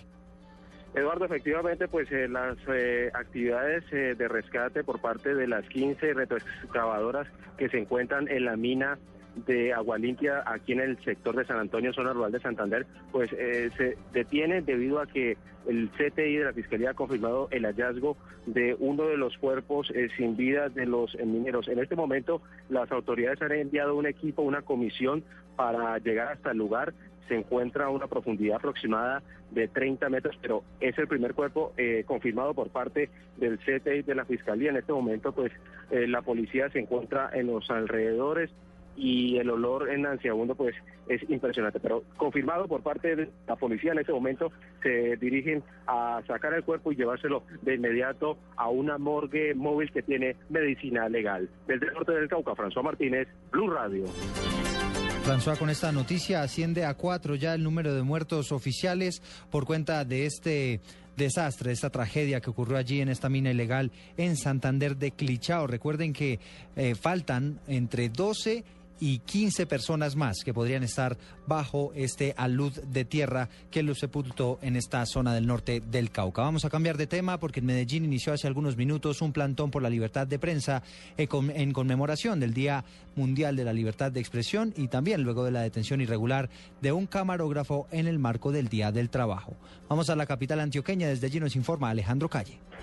Eduardo, muy buenas tardes. Pues a esta hora un grupo de periodistas y comunicadores antioqueños realizan un platón a las afueras de la Policía Metropolitana en contra de la captura ilegal del reportero del colombiano Esteban Vanegas durante la marcha del primero de mayo. Yo me encuentro con José Guarnizo, él es vocero de la Asociación de Periodistas de Antioquia. José, muy buenas tardes. ¿Cuál es la intención de esta manifestación? Mira, hoy es el Día Internacional de la Libertad de Prensa y por eso hemos decidido venir aquí al comando de la policía para marcar un precedente, mostrar nuestra preocupación por la captura ilegal de un fotógrafo eh, y, hacer una reflexión en torno a eso. Esto no es en contra de una institución, sino frente a un hecho concreto eh, que va en contra y viola la libertad de, prensa. Y eso finalmente va en contra de los ciudadanos que tienen derecho a ser informados en este tipo de, eventos. muchas gracias, Eduardo. Esta es la cuarta ocasión en menos de un año que periodistas son agredidos por parte de agentes de la policía. Por ello los comunicadores antioqueños esperan que este tipo de hechos no se repitan. En Medellín, Alejandro Calle, Blue Radio. Noticias contra reloj en Blue Radio. 11 de la mañana, 7 minutos. Noticia en desarrollo. El Tribunal Administrativo de Cundinamarca tumbó una tutela con la cual se pretendía obligar al gobierno a suspender los diálogos de paz en La Habana durante la campaña presidencial. Estamos atentos a la respuesta que ofrecerán los líderes campesinos en el departamento del Huila a las graves denuncias que formuló la policía sobre el supuesto uso de ácido para atacar a los uniformados y la posible infiltración de militares venezolanos en el paro agrario. También estamos atentos porque la guerrilla de las FARC denunció las malas condiciones que enfrenta la población carcelaria en Colombia, incluidos los rebeldes presos. Aseguran que esto constituye una violación absoluta de los derechos humanos. El trino del momento lo escribe el ministro de Hacienda Mauricio Cárdenas, quien dice textualmente, caficultores reunidos en La Pintada decidieron regresar a sus fincas. Las labores de recolección no se pueden parar. Precio cercano a 850 mil pesos. Ampliación de estas noticias en blurradio.com. Sigan con Autos y Motos. En un bus, si tu teléfono tiene internet, le expresas tus pensamientos al mundo en Twitter. Si se te acaba el internet, se los cuentas a la señora que se te durmió en el hombro. Mejor disfruta un día más de conexión. Hoy es día de internet Tigo. Compra ya cualquier paquete día a través del asterisco 111 numeral o en cualquiera de nuestros puntos de recarga y recibe completamente gratis un día adicional. Sonríe, tienes Tigo. Aplican condiciones y restricciones. Mayor información en www.tigo.co. Quiero contarle, mi mano, un pedacito de la historia negra, de la historia nuestra, caballero. Y dice así. Mincultura y Blue Radio invitan a todos los colombianos a conmemorar y vivir mayo, el mes de la herencia africana. Acompáñenos mañana a la transmisión especial del programa en blanco y negro con Mabel Lara desde Corferias a partir de las 2 de la tarde, en donde tendremos algunas de las voces más representativas de nuestra identidad afro. Invita Ministerio de Cultura, Prosperidad para Todos. Tener las vacunas al día es muy fácil. A las vacunas hay que ir ocho veces. Al nacer y cuando cumplen los dos meses. Al cumplir cuatro, seis y siete meses. Al año, al año y medio y a los cinco años. Así de fácil, sin enredos y nombres extraños. Recuérdalo siempre Encuentra el punto de vacunación más cercano en www.minsalud.gov.co. Vacunas al día, te la ponemos fácil. Ministerio de Salud y Protección Social. Diners Club lo invita cada domingo a escuchar Mundo Blue y a recorrer un mundo de privilegios, donde podrá conocer, aprender, divertirse e informarse con Vanessa de la Torre. al gobierno de Colombia. Diego Cejas. kilómetros de la ciudad de Buenos y Dora Glotman. A propósito de eso, usted ha colaborado. Conozca más privilegios en mundodinersclub.com. Estás escuchando Autos y Motos por Blue Radio, la nueva alternativa.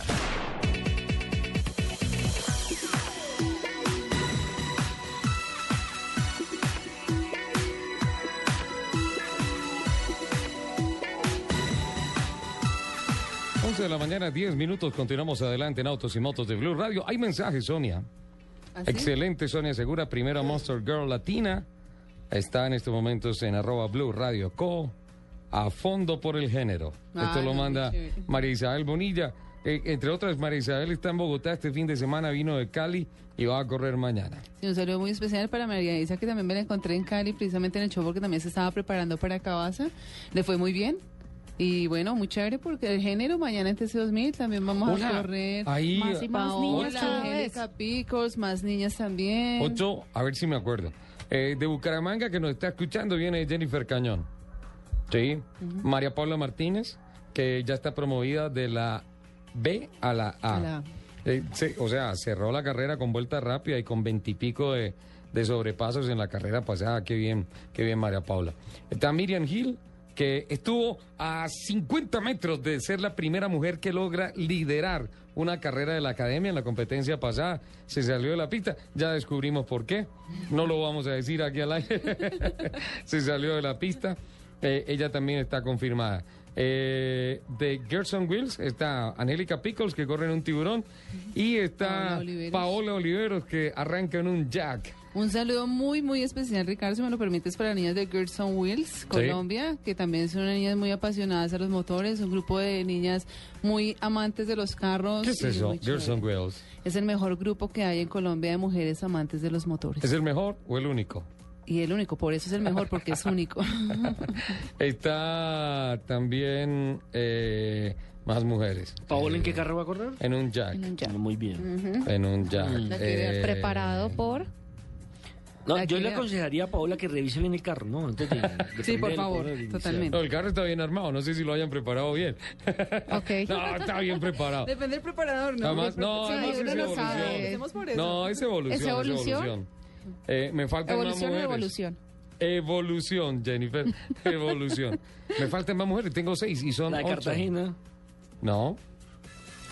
No, no, no, no. Eh, Karen no confirmó para esta. ah, ah, bueno, eh, sí, por ese lado. Como estaba el equipo de Cualita y Aventuras Extremas. Paito Balbuena estaba confirmando a una periodista, pero todavía no tengo, no tengo el nombre, una presentadora. Esa sería la séptima. Se me escapa una mujer. Ah, eh, la niña del equipo Incarpas. Eh, Juliana Sánchez. Ah, Juliana. Juliana Sí, Sánchez, que también hizo un carrerón la vez pasada. Se quedó en tres cilindros, se quedó en tercera marcha, se quedó sin embrague y llegó Pero en el luchó. puesto 16, 17, algo así, en la vuelta del líder. Bueno, eso Bien. demuestra, Rey, que cada vez más las bien. niñas estamos poniéndole el pie a todos los hombres ahí en Sí, era TC2000. lo que estábamos hablando, que ya las mujeres dejaron de ser accesorios, ya las mujeres somos más de, de timón en mano, acelerador a fondo y con toda para ganar. Y sin freno. Sí, sin freno. Qué barbaridad. Eh, a propósito de cosas de seguridad, esta semana hubo una presentación muy importante que hizo el Fondo de Prevención Vial, que ya está en su proceso de cambio administrativo. Ya vamos a hablar y dedicarle un programa completo a este tema, porque obviamente tiene que ver con todo el tema de la seguridad vial en las carreteras y en las calles del país. Y eh, CESBI, hablando puntualmente esta semana de un estudio que se hizo sobre eh, la, algo así como crash test y, y- los temas de, de seguridad de los cascos de los motociclistas. Algo que fue una cosa, y me parece una cosa muy a tiempo, muy, muy de la mano con lo que está pasando esta semana, que en Medellín está en la Feria de las Dos Ruedas y que está, por así decirlo, de furor el tema de las motos.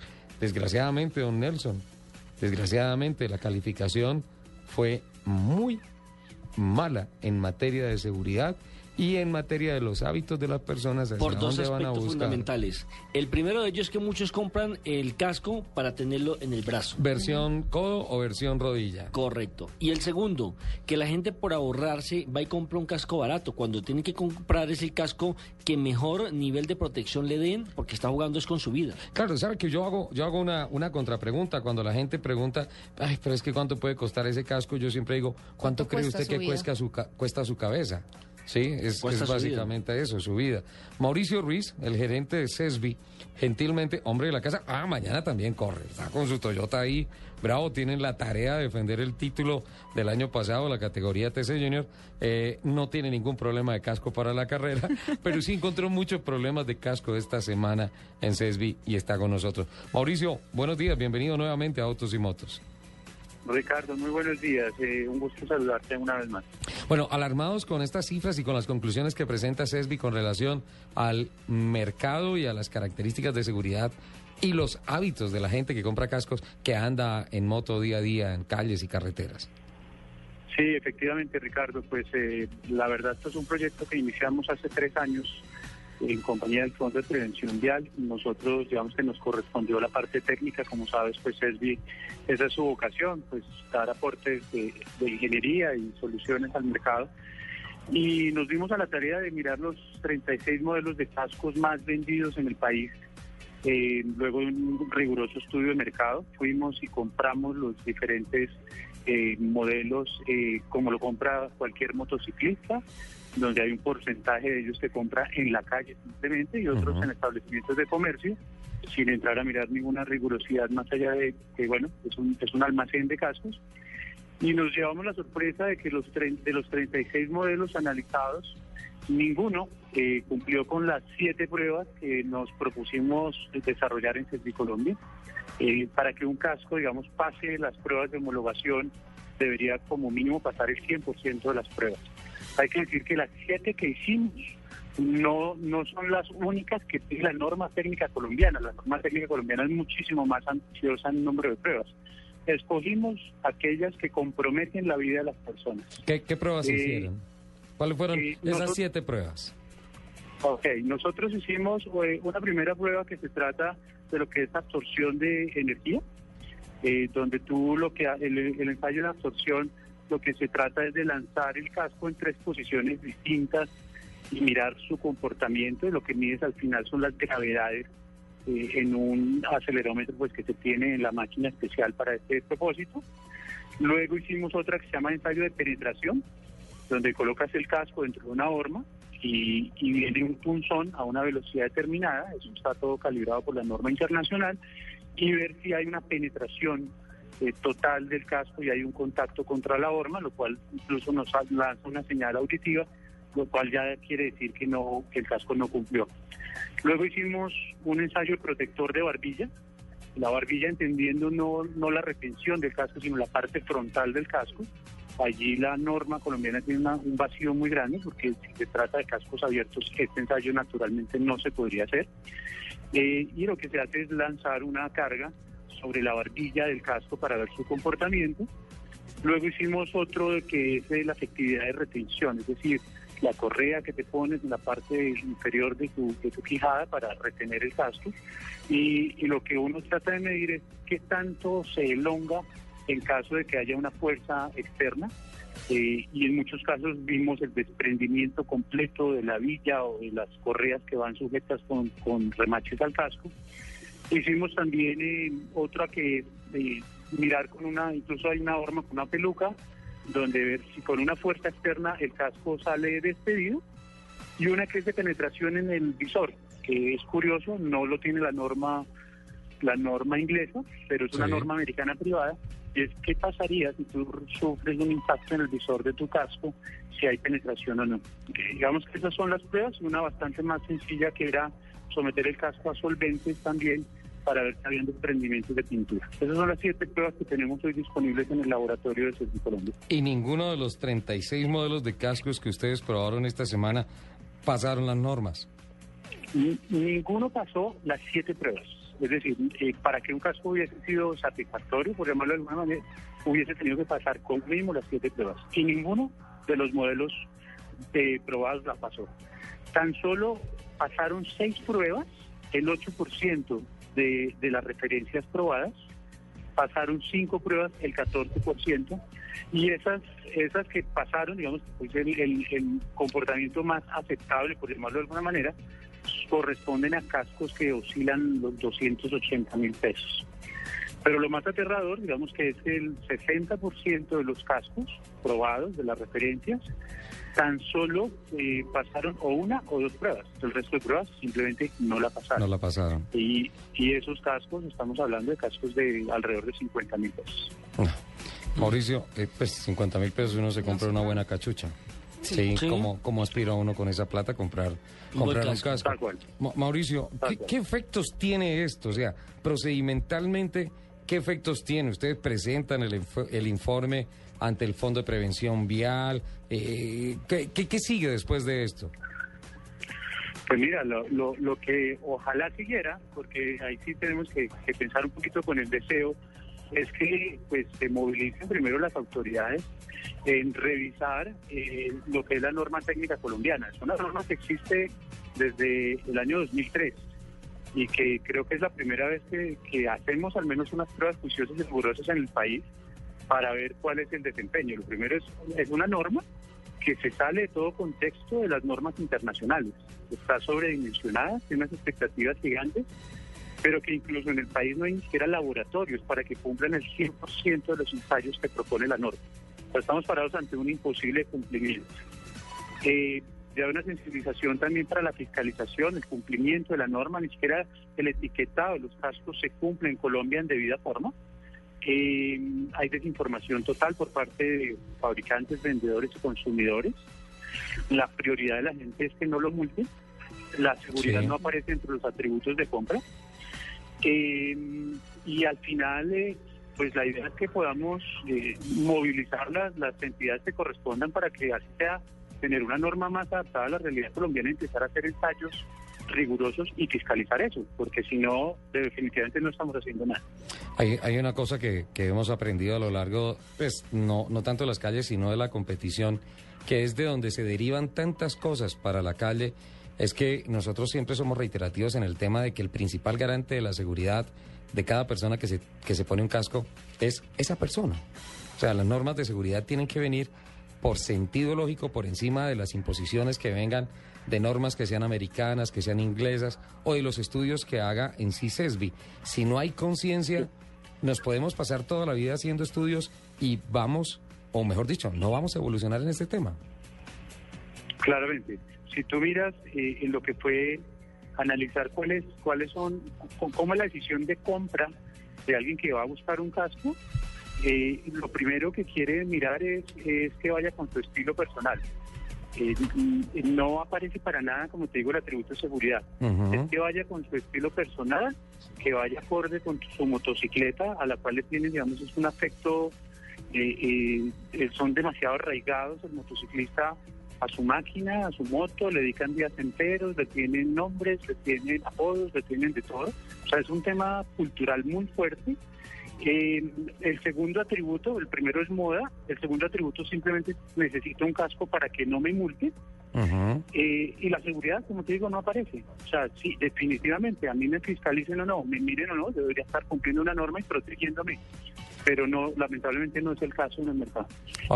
Y por el otro lado, vendedores, fabricantes, también, como se volvió un mercado de precio que desestimula la, la, la, quizás la buena calidad, pues han también desinformado un poquito a estos consumidores que, que, que optan por esas, esas prácticas de compra, ¿no?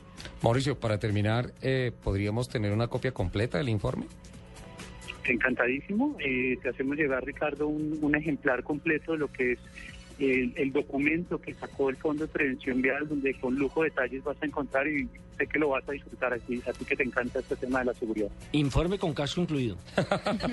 Por favor, con el sello de CESBI, por favor. no el de 50 mil. Con todo gusto. Claro que sí, encantadísimo. Sabes que es tu casa, Ricardo. además. Muchísimas gracias, Mauricio Ruiz, el gerente de CESBI. Qué cosa tan preocupante esto. ¿Mm? Y que lo habíamos advertido incluso desde hace casi un año y medio cuando comenzamos en nuestro programa, y es el tema de la falta de conciencia de los pilotos, de los eh, dueños de las motocicletas o los que utilizan las motocicletas, porque no se cuidan a sí mismos. Eh, hacen la fácil. ¿Para qué compra usted? Puede que compre incluso el casco caro, pero ¿para qué si lo va a llevar en la muñeca? Sí, En el antebrazo. Claro, la, conciencia, la conciencia. Date cuenta de los puntos de los que hablaba Mauricio. El primer factor de compra es moda. No El tiene nada que ver con la seguridad. Yo creo que, que es importante seguridad. dejarles claro y pues aprovechar que este es un medio donde autos y motos específicamente nos escuchan. Y es que sepan que en un carro tenemos un chasis, en la moto no, el chasis somos El chasis es nosotros. Entonces, la cabeza hay que protegerla, hay que protegernos muy bien las extremidades, Creo, alguna vez estaba leyendo un informe de, de medicina de Colombia en donde dice que muchas de las personas que llegan a cuidados intensivos hoy por urgencias, primeras urgencias de, de accidentes de tránsito son los motociclistas. Y eso se debe a que no usan las protecciones adecuadas. La carrocería es uno mismo. Claro, yo, yo conozco ciudades como por ejemplo en Santa Marta, en donde hay una clínica dedicada exclusivamente a atender accidentes de motos. Que entonces no atiende está... nada otro. que- Todos los motociclistas que se caen, que se estrellan, que todo eso, saben que van directamente, Directamente a esa por- clínica. Está en Santa Marta. Y es increíble cómo dejamos en 50 mil pesos el hecho de poder entrar a cuidados intensivos a una clínica simplemente por no comprar un buen casco, por una buena protección. Incluso actualmente, eh, hace ya varios programas, tuve la oportunidad de traer aquí un informe de un, de un tipo de uniforme nuevo que están vendiendo para los motociclistas, que son inflables. O sea, son, eh, en el momento en que usted se caiga de la moto, se revienta un- un- una cinta, Sí. inmediatamente eh, funciona como airbag. Y entonces usted va cayendo y ellos ya están inflados. Eh, gracias a un, a un, ¿cómo se llama eso? Eh, a un tanquecito que tienen ellos, eh, que van dentro de, en- en- generalmente en la espalda. Y entonces en el momento en que usted tiene que eh, tener el traje suyo, ese traje especial, eh, pegado, del- digámoslo así, del, del- del timón de la... De, de- de- de la, de la moto. En el momento en que usted frena o que sale de la moto, él mismo se rompe y activa inmediatamente todo ese sistema que va a inflar su uniforme y cae como si estuviera usted metido en una bolsa de aire. No es uno, no son dos, no son tres, no son cuatro, ni cinco, seis, siete, ocho, nueve, diez. Sí, diez, sí. Este es el top 10 de Lupi. En autos y motos. no, Lupi no, Lupi ya no trabaja aquí, Lupi no, ya no. no, veníamos bien. Sí, sí. Nos está regañando Mari desde Barranquilla por Sí, el que top no, 10. que el top 10, que Lupi, que eso. Yo, yo, ya, ¿Mari no será familiar de Lupi? Yo creo, esos tienen ahí un guardado ahí. esa sí, sí. Es una Tienen un guardado. ¿Usted traía un top 10, don Nelson? Pues ya que Lupi en los últimos programas no volvió a traer el top Hagamos 10, un top 10 de verdad interesante. top. Hagamos algo No, pero le traigo el top, el top 11. El top 11. Sí, para no parecerme a. Lupi, para no parecerme a Lupi. Listo. O sea, usted sabe que yo vengo de la familia del fútbol, se juegan con 11 jugadores, entonces mi top va a ser de 11. Perfecto. El comenzamos, 11. comenzamos entonces con los pilotos que han muerto en el automovilismo mundial en diferentes categorías. A propósito, esta semana la conmemoración de los 20 años de la muerte del el tricampeón brasileño Ayrton Senna da Silva. El exnovio de Xuxa. Sí, señor. Me contaba ayer Marina Granciera, nuestra brasileña, que incluso eh, a Xuxa le propusieron en un momento determinado eh, ser modelo de una revista, pero que tenía que hacerlo en pelota. Y él le pagó a Xuxa lo que le iba a pagar la revista con tal de que no Porque se no pelotara. se Con tal de que no saliera. Ese es mucho amor, ¿eh? Sí. Eh, Yo eh, creo que en el caso suyo, ¿sabe qué hubiera hecho usted? Usted le que hubiera cobrado la revista. Y, claro, y si Te paga la revista. Le digo, listo, yo le doy permiso a Susa, pero tíreme ahí una comisión, tíreme una platica. Esto no es gratis. Eso de gratis no. Sí. Entonces, mire, eh, lo de Ayrton Senna, e incluso el Corinthians, de equipo brasileño del cual él era hincha, le hizo un homenaje especial muy, Muy bonito esta Muy semana. bonito. En Imola también hicieron un homenaje espectacular con murales, con fotografías de Ayrton Senna. Y Minuto de Silencio de estuvieron, Silencio. eso lo organizó Ferrari, y estuvieron allá Kimi y Fernando Alonso. Y Google más- también. ¿Ah? Hace Google, no esta Sí, semana, pero, pero lo sí. hizo para eh, la conmemoración de los 50 años de él. Sí. Hace tres semanas. No, de los 20 Para su años de muerto. cumpleaños. Ah, bueno, Ok, cumpleaños, pero, Pero para el su cumpleaños de él, sí. También. Pensé, pensé que iba a salir un doodle esta semana, el primero de mayo, con, con Ayrton, pero no, fue para Lo hicieron para, cumpleaños. para el cumpleaños. Es cierto, es cierto. Ahora, lo cierto es que, y más adelante en, nuestras, eh, en nuestra sección de eh, noticias, vamos a hablar de lo que significa la marca de Ayrton Senna, ¿no? Uy, sí, tengo unas cifras exactamente. espectaculares. Exactamente. Entonces, bueno, ah, comencemos por las muertes. Sí, señor. Indudablemente, la que más recuerda a todo el mundo por eh, el personaje que era, porque era el triple campeón mundial, por lo que significa la marca de Ayrton Senna, es el brasileño que falleció el primero de mayo del 94 en la famosa eh, carrera en Imola, Italia, donde él había criticado que esa curva era peligrosa, no le pararon bolas Sí. y llegó el accidente. Sí, y mira que el verdadero legado de Ayrton Senna es que desde entonces nunca nadie murió en una carrera de Fórmula 1. Desde entonces, 20 años sin muertes. El número dos, Ronnie Peterson, que Ronnie murió Peterson, el 11 de septiembre de 1978. Ronnie Peterson, sí, una gran figura de la década del 70 de la Fórmula 1. número tres para Scott Calita, Stock Calita, que murió el 21 de junio del 2008. 21 de julio del 2008. Cuarto lugar para Ronald Rasenberger, que murió el 30 de abril del 94, curiosamente el mismo año de la muerte de Ayrton Senna. Eh, y en el mismo circuito y el mismo fin de semana. Fue un día antes de la muerte de Ayrton Senna. Ese fin de semana hubo dos muertes en las prácticas, Ronald Ratzenberger y el día de carrera Ayrton Senna. Número 5 para Pierre Leveng. Pierre Levan. Levan, murió el 11 de junio de 1955. En la época en donde eh, los pilotos eran más suicidas que pilotos. Número 6 para Henry Surtees. Sí, señor, son Surtees. 19 de julio del 2009. Ajá. Número 7 para Greg Moore. Ojo con este, no se murió el 31 de octubre del 1999. En la final del campeonato CAR que ganó Juan Pablo Montoya, fue en el óvalo de Montana, una muerte terrible. Que no hubo celebración incluso, eh, No. que, que nos quedamos esperando, claro, porque Juan Pablo En había ganado y demás, pero fue un- una carrera luctuosa, ya recuerdo lo de Greg Moore. La carrera la ganó Adrián Fernández y el título lo ganó Juan Pablo Montoya. Número 8 para Gilles Villeneuve, muerto el 8 de mayo de 1982. Papá es Ujú. Uno de los grandes pilotos de la Fórmula 1. Siempre se ha hablado en términos onomatopéyicos de lo que ha sido Villeneuve. Número 9 para Dan Weldon, murió el Mm. 16 de octubre del 2011. Dan, el, el más ¿Car? reciente muerto del campeonato CAR de los Estados Unidos. De hecho, Este era día- canadiense, ¿no? De hecho, no, el ah, inglés, Dan Weldon. ¿Weldon en inglés o Sí. canadiense? El, el, de hecho, hoy en día, la referencia del chasis que se utiliza en la IndyCar es DW, que es un tributo a Dan Weldon porque Dan estaba trabajando en la evolución del nuevo chasis y la nueva plataforma técnica de los carros para, para la Indy. Número 10 para Dale Earnhardt, muerto el 18 de febrero del 2001. El intimidador Dale Earnhardt, el papá de Dale Earnhardt Jr., que es hoy en día una de las grandes figuras del campeonato NASCAR. Él murió en Daytona, en la Daytona 500, en la parte final de la carrera. Hay unas especulaciones muy grandes porque dicen que Earnhardt murió antes de que él se estrellara, que vino un infarto y que él murió de un paro cardíaco antes de que él se estrellara y obviamente se dio control. contra el muro contra eso. Otros dicen que Dale tenía la costumbre de que en las últimas dos, tres vueltas antes de que él ya se iba soltando el, el cinturón, hubo un enreón y el golpe y que por eso murió. Y otros dicen que murió por no utilizar un casco con quijada. Él siempre corría con el casco abierto. Desde entonces se prohibió la, la utilización del casco abierto. En NASCAR siempre se utiliza casco cerrado y después se implementó el Hands Device. Ahora hay un tema tremendo. En la carrera en la que murió Dale Earnhardt, esa carrera se la ganó el hijo. Bueno, el número 11 para Jim Clark, muerto el 7 de abril de 1968, hace Clark, 46 grande. años. Una de las leyendas, Jim Clark, grande. ¿Y le doy ñapa? Sí. La ñapa es la muerte de Gonzalo Rodríguez, ¿se acuerda aquel El piloto uruguayo? Sí, el Gonchi. En la Caro también murió. Sacacorchos. Sí. En el Sacacorchos en Laguna Seca. Terrible, terrible. Infortunadamente, en una curva no alcanzó a tomarla, sino que siguió de largo. Sí, ya sí, después sí. los análisis que se hicieron, ahí me tocó hacer esa nota, decían los especialistas que eh, él trató de darle dos órdenes al mismo tiempo al auto y bloqueó, obviamente, el, el- la dirección.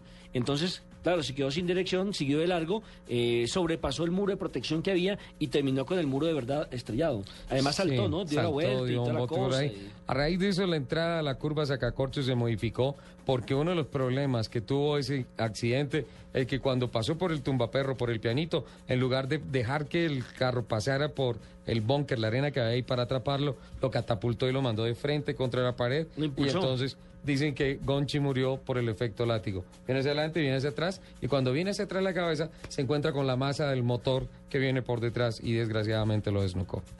Terrible. señor. ¿Eh? Esto- Mucho mejor estos... eh, Está un este poco top trágico, ¿no? 11, Creo ¿no? que nos quedamos Sí. con los de Lupi que son un poquito menos trágicos. Sí, pero es que esos no son serios. Sí, sí, yo soy no. realista. Sí, sí, sí, sí. sí. Pero Esos- trágico. No, pero esos no eran serios. Jen, estás cortada.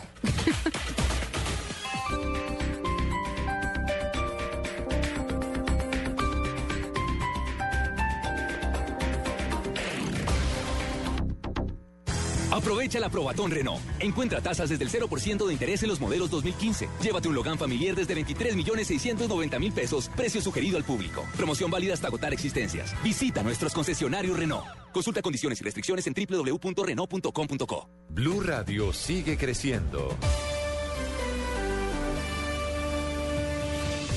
Saludamos a los cartageneros a través de la frecuencia 1090 AM. Bienvenida Cartagena a la familia Blue Radio.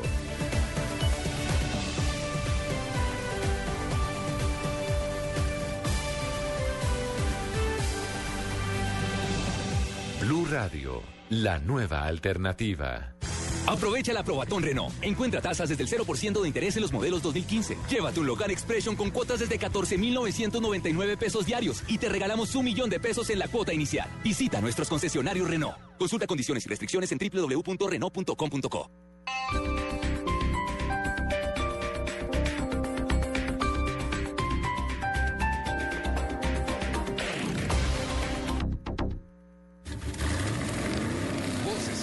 En autos y motos de Blue Radio.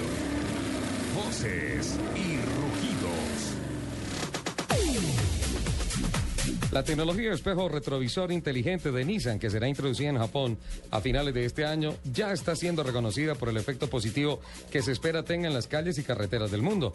En el marco del Auto Show de Nueva York, el Simposio Mundial de Seguridad y Tránsito designó al espejo retrovisor inteligente de Nissan como ganador del premio Traffic Safety Achievement 2014. Ford Motor Company reportó que duplicó sus pérdidas en América Latina en el primer trimestre del año. Lo atribuye a los costos de las revisiones por defectos técnicos y al efecto del mal tiempo en la demanda. Las pérdidas han sido por valor de 194 millones de dólares, tras registrar cargas de 122 millones asociadas al plan de reestructuración. Ford da por hecho que el negativo para este año será mayor que el año pasado.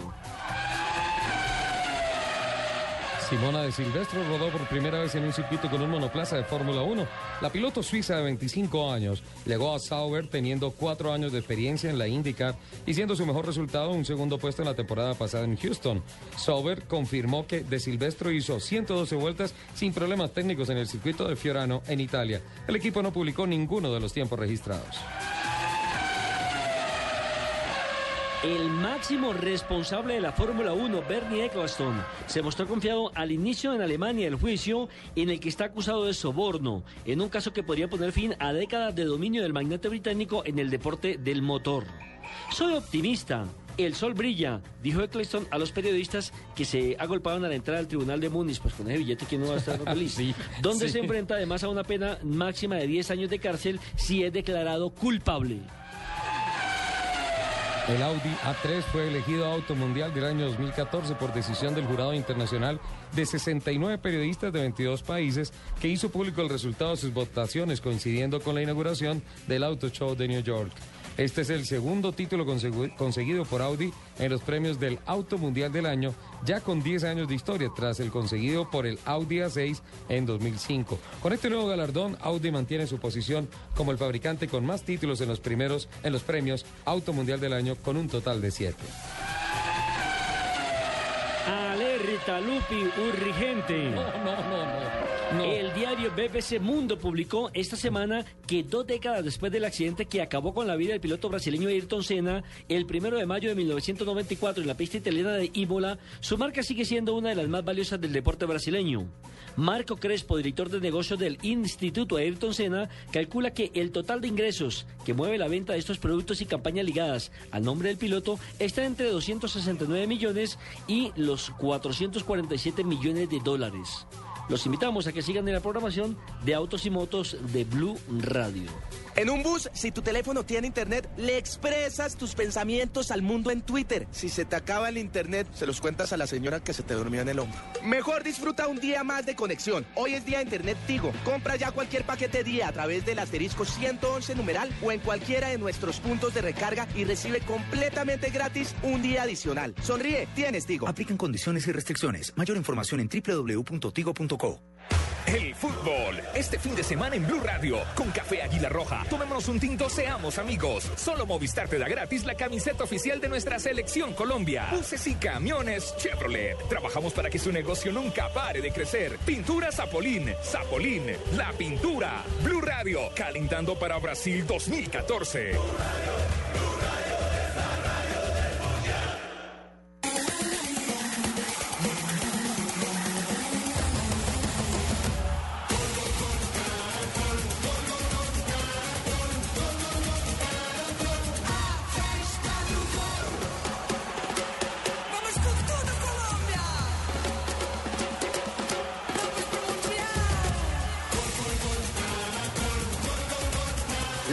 Fiesta del gol en la Copa Mundial de la FIFA la vivirás por el Gol Caracol.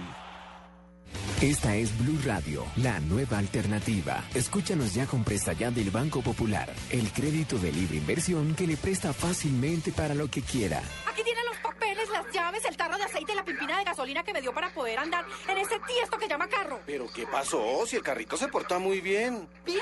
Sí, claro. Si saqué la mano para voltear y como estaba con la mano estirada, una persona me dio monedas. Si necesita cambiar de carro ya, pida Presta Ya del Banco Popular, el crédito de libre inversión que le presta fácilmente para viajar, remodelar, estudiar o para lo que quiera. Banco Popular, este es su banco. Somos Grupo Aval, vigilado superfinanciera de Colombia. Escuchas Autos y Motos por Blue Radio y bluradio.com.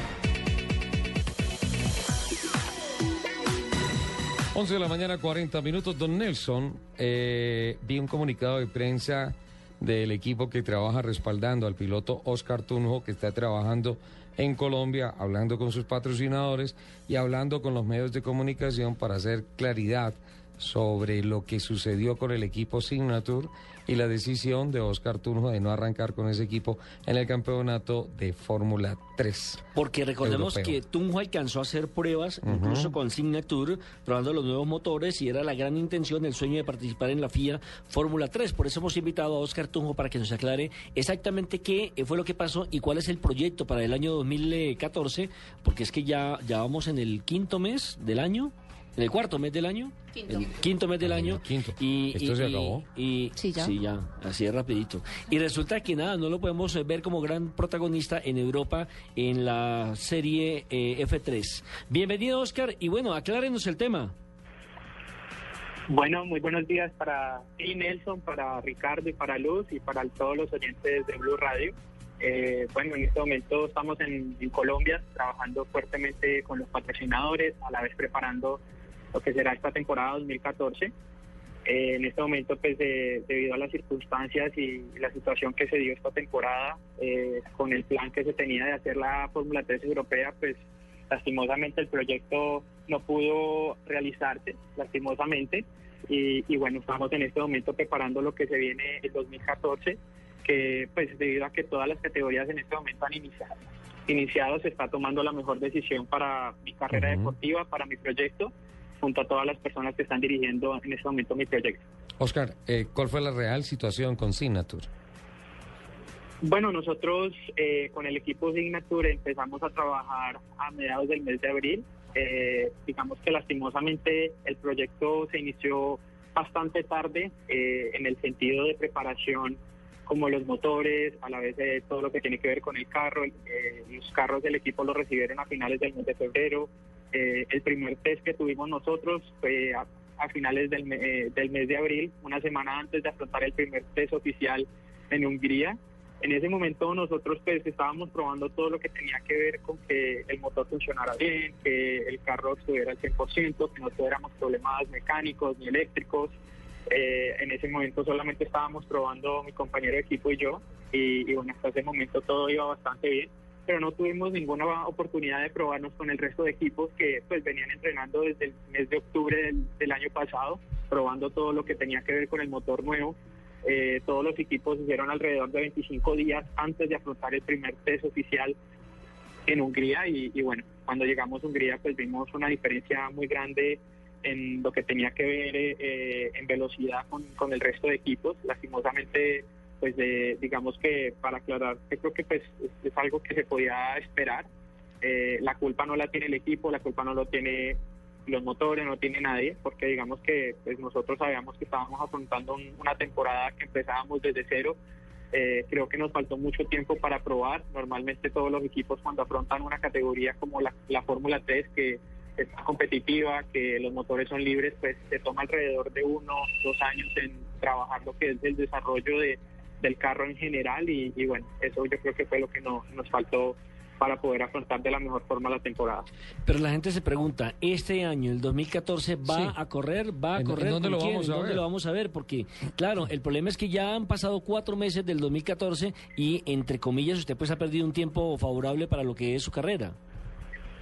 Bueno, actualmente estamos en este momento cerrando lo que es la etapa de la Fórmula 3. Eh, digamos que con el equipo terminamos de la mejor forma posible. El equipo entendió la situación, decidió correr la temporada y, bueno, eh, a la vez pues aclarar que me ofrecí para, para ser parte del campeonato, a la vez hacer pruebas con, con el equipo. Pero bueno, el equipo tomó la decisión de no hacer el campeonato. En este momento pues se, se decidió venir a Colombia, hacer trabajo con medios y, bueno, a la vez aclarar un poco la situación porque pues en este momento estamos en un punto clave de mi carrera deportiva y, bueno, para nosotros es fundamental los resultados, ¿no? Eh, así que pues actualmente eh, en este momento pues el- la gente que está me está rodeando en mi proyecto y que está tomando las decisiones eh, el objetivo es presentar la temporada 2014 la semana que viene en Bogotá junto a todos los medios que pues eh, aprovechar a, a disculparme con todos ellos porque lastimosamente pues no no pude salir a dar declaraciones después de todo lo sucedido Sí. y, y bueno eh, Pero- pues, eh, el objetivo es presentar eso la, la próxima semana no pero ¿Esta semana aquí en Bogotá o en Cali? la idea sería presentar el proyecto en Bogotá eh, para que pues eh, toda la, todos los colombianos puedan saber en qué estaremos haciendo. Es una categoría antesala a la Fórmula 1, es el último paso que, eh, que haríamos antes de, de cumplir nuestra meta hacia Fórmula 1 y yo creo que para, para mí como piloto y a la vez como proyecto es un proyecto que se ve muy próspero. ¿En la GP2? Bueno, actualmente no, no podemos comentar nada, digamos que ¿El silencio ese es el, el objetivo, ¿no? Mantener la, la Estoy tratando, expectativa y- Tunjito, y bueno. estoy tratando de chiviar la rueda de prensa. ¿Ah? No, sí, la... El silencio otorga Ricardo adivinando, sí, Ricardo adivinando, pero no, en este momento seguimos tranquilos.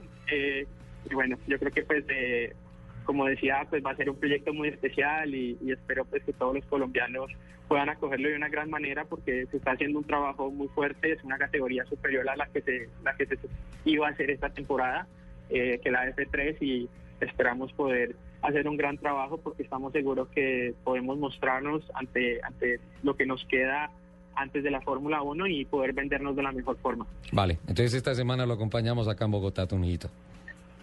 Bueno, muchísimas gracias y, bueno, agradecerles por todo el apoyo. Para mí ha sido muy especial poder recibir el apoyo de todas las personas, eh, de los colombianos, de los medios, eh, durante esta situación eh, que en cierto sentido es difícil porque pues para un piloto siempre quiere estar uno montado corriendo. Eh, a la vez pues, te- teníamos mucha ilusión de afrontar esta temporada.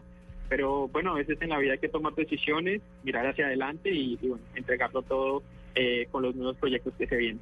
Perfecto, ahí está Oscar Turno haciendo claridad con relación al tema. Esta semana nos va a contar en qué categoría va a correr este año y no, yo siempre lo he dicho y lo digo aquí al aire públicamente. A Tunito tenemos todos que apoyarlo. Tenemos que apoyarlo. Es un ser humano excepcional, es un gran piloto, siempre exalta. Tiene sus que cambiar de manager.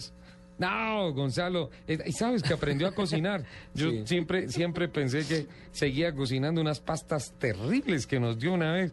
Por Dios. ¿Esa fue la vez que se intoxicó? Claro, claro. Yo no le dije nada a Francisca porque me da pena porque la mamá de ellos sufre mucho, pero decirle, óyeme, Gonzalo trató de matar al mejor periodista de automovilismo deportivo que hay en Colombia. Y usted con todavía- una pasta y asesina. Lo, lo que, lo que me preocupa es que usted siga apoyando a Oscar después de eso. No, yo les digo, de ese da- atentado. da- date cuenta la grandeza de mi corazón. ¿Quién cocina mejor? Y el Gonzalo, increíble talento que tiene, porque para que después de esa pasta no haya hecho efecto. ¿Quién cocina mejor? ¿Gonzalo Sí. o, o las alitas de Lupi? No, lejos, Gonzalo. lejos, Gonzalo. Siendo, siendo desastroso, Gonzalo, es mejor que las alitas No, de Lupi. no, no, no, Yo creo que. María José va a salir ¡pa! disparada. Si usted vuelve a decir alerta increíble y todo. ¿Ah? Bueno, eh, se acaba el recreo. Continuamos adelante. ¿Usted, ¿Usted tenía noticias de algo de Ferrari? ¿Tenía qué, qué Sí, pasa? te- tengo dos noticias rápidamente porque también hay que darle espacio a nuestras invitadas. Es el hecho. Primero, que hay una gran polémica por utilizar el famoso pico y placa para ir al centro de que usted en su carro tiene que llevar tres Carro compartido. más. Carro compartido. Porque la mayoría de la gente dice, bueno, eh, en mi vecindad ninguno va para el centro, ¿qué hago? En la medida comenzó a circular el día viernes, es decir, ayer, con 10 comparendo ya, 10 comparendo ya para las personas que, lo, que, que pillaron, digámoslo así, entrando en pico y placa sin esas eh, tres Sin personas esas como tres acompañantes personas. dentro del vehículo. Sí. No, perdóname. Tres acompañantes no. Tres Dos- tripulantes. Sí, o sea, tres tripulantes, el conductor, digámoslo, y dos Y acompañantes. dos acompañantes mínimo. La pregunta es, por ejemplo, si usted va para el centro con su esposa y un bebé, póngale año y medio, ¿el bebé hace parte de la tercera persona? En teoría sí, porque el bebé debe tener su silla amarrada con toda la seguridad y todo eso, y es un cupo del carro. ¿Y si lo lleva en los brazos, en la parte de atrás de la madre? Porque no faltará la gente de policía que diga, hombre, no hay sino dos, el niño no cuenta. Pero es una Entonces, persona. bueno- Es bueno, por eso aclarárselo a los oyentes para que no se dejen meter gato por liebre. Pero de todas maneras la medida no ha caído bien en la capital de la República. Porque dicen que la solución no es esa. La solución, lo hemos dicho toda la vida, que no se roben la plata y que hagan la infraestructura que necesita una ciudad como Bogotá. Y el otro tema tiene que ver con Ferrari. Usted sabe que Ferrari ya tenía, eh, digámoslo así, un parque temático en el lado de Asia. Sí. Y ahora... eh, En Abu Dhabi. En Abu Dhabi. Y daba unas ganancias, eh, la verdad, la verdad, astronómicas. Más que el autódromo. Es cierto, es cierto. y ahora el fabricante automovilístico italiano Ferrari anunció que la construcción de un parque temático que va a... Perdón, a- más que el autódromo de Abu Dhabi. Es que me Sí, sí, preguntas sí, sí. el autódromo, más que, más que el de Abu Dhabi. Sí, ahora el parque temático por aventura va a ser en el noreste de España y se prevé abrirlo más o menos en el mes de eh, abril del 2016 y que supondrá una inversión nada más y nada menos que de 139 millones de dólares para la construcción de este parque temático que va a contar con todo, es decir, con, prácticamente va a ser un eh, museo, Sí. un museo exactamente que va a tener toda la historia de lo que es Ferrari para que los europeos vayan y la puedan apreciar. Con ese comentario que usted hace, entre letras, entre renglones, encuentro este mensaje. Alonso, no te vayas del cabalino. Eh, puede ser, puede ser. De todas maneras, Proaventura está situada en los municipios de Vilaseca y Salou. Y el acuerdo de licencia con Ferrari sobre esta nueva y, mm, y espectacular eh, aventura del parque tem- temático eh, llamará la atención y le van a colocar el nombre de Ferrari Land y ocupará una superficie nada más y nada menos que de 75 mil eh, metros cuadrados y dispondrá de absolutamente todas las atracciones para todas las edades. La tierra Ferrari, Ferrari Land. Eh, mire, van a tener, por ejemplo, hoteles cinco estrellas Ujú. con 250 habitaciones, restaurantes, tiendas y amplias áreas de simuladores de coches y de carreras con motivos de la famosa marca automovilística y de la escudería que participa actualmente en la Fórmula 1. Entre las atracciones, pues por supuesto está el acelerador vertical más alto y rápido de Europa y una montaña rusa en la que se simulará conducir uno de los coches más emblemáticos del mercado. O sea, para divertirse definitivamente. Qué delicia. Y usted sabe que... eh, ¿Por qué no montan eso en Colombia? Por eso, por eso, puntualmente por eso no me he comprado un Ferrari. Ave María. Que no invierten en el país. Eh, mando un saludo muy especial a Frank Canachet. Recordemos que ya, ya, este es el segundo intento que hace Ferrari por montar un parque temático en Europa. Antes se había hablado en Valencia, España, pero no se llegó a la concreción del negocio por parte de tanto de Ferrari como de, de la gente ¿Sabes en española. buena parte por qué? Porque es que la comunidad valenciana eh, eh, apostó en un principio por darle desde la municipalidad más dinero al proyecto del circuito que entre otras hoy ya no está en el calendario de la Fórmula 1. Ahí hay un problema eh, de un bolsillo roto muy grande. Se espera que por lo menos después de la creación de este parque temático sean más o menos 5 millones de visitantes al año. El de Abu Dhabi tiene 4 millones al año. O sea, una Uh, barbaridad. Claro. Claro, porque es que eh, todos los visitantes de Europa cogen un tren y llegan allá muy fácil. A Abu Dhabi se tienen que ir en avión, sí o sí. Sí. Esa puede ser la noticia que tiene que ver con los Ferrari y sí, mirando entre líneas, yo creo que lo que están buscando es mantener a mm, Fernando Alonso, que está un poco incómodo porque el carro no le ha dado. Esa es la gran verdad.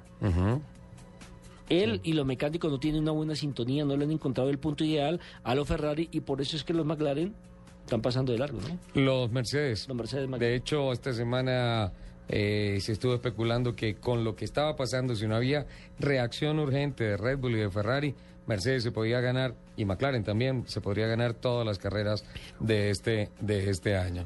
Eh, Jennifer, ¿listo el team para mañana? El team Perfectamente Chevrolet. listo el team. hace Delco. Chevrolet hace del listos completamente, tres carros en pista, tres pilotos ya listos. De hecho, el día de hoy están en prácticas y bueno, ya tenemos nuestros nuestros dos Sonic y nuestro Cruz Acedelco listos para competir mañana. El. Sonic, o sea, ojo al eje cafetero porque ya está Ojo al eje cafetero, Camilo nuestra- Forero que trajo un Sonic, quedó bravo ese niño. Divino ¿ah? quedó, espectacular. Ya Camilo está en el autódromo, está probando el carro.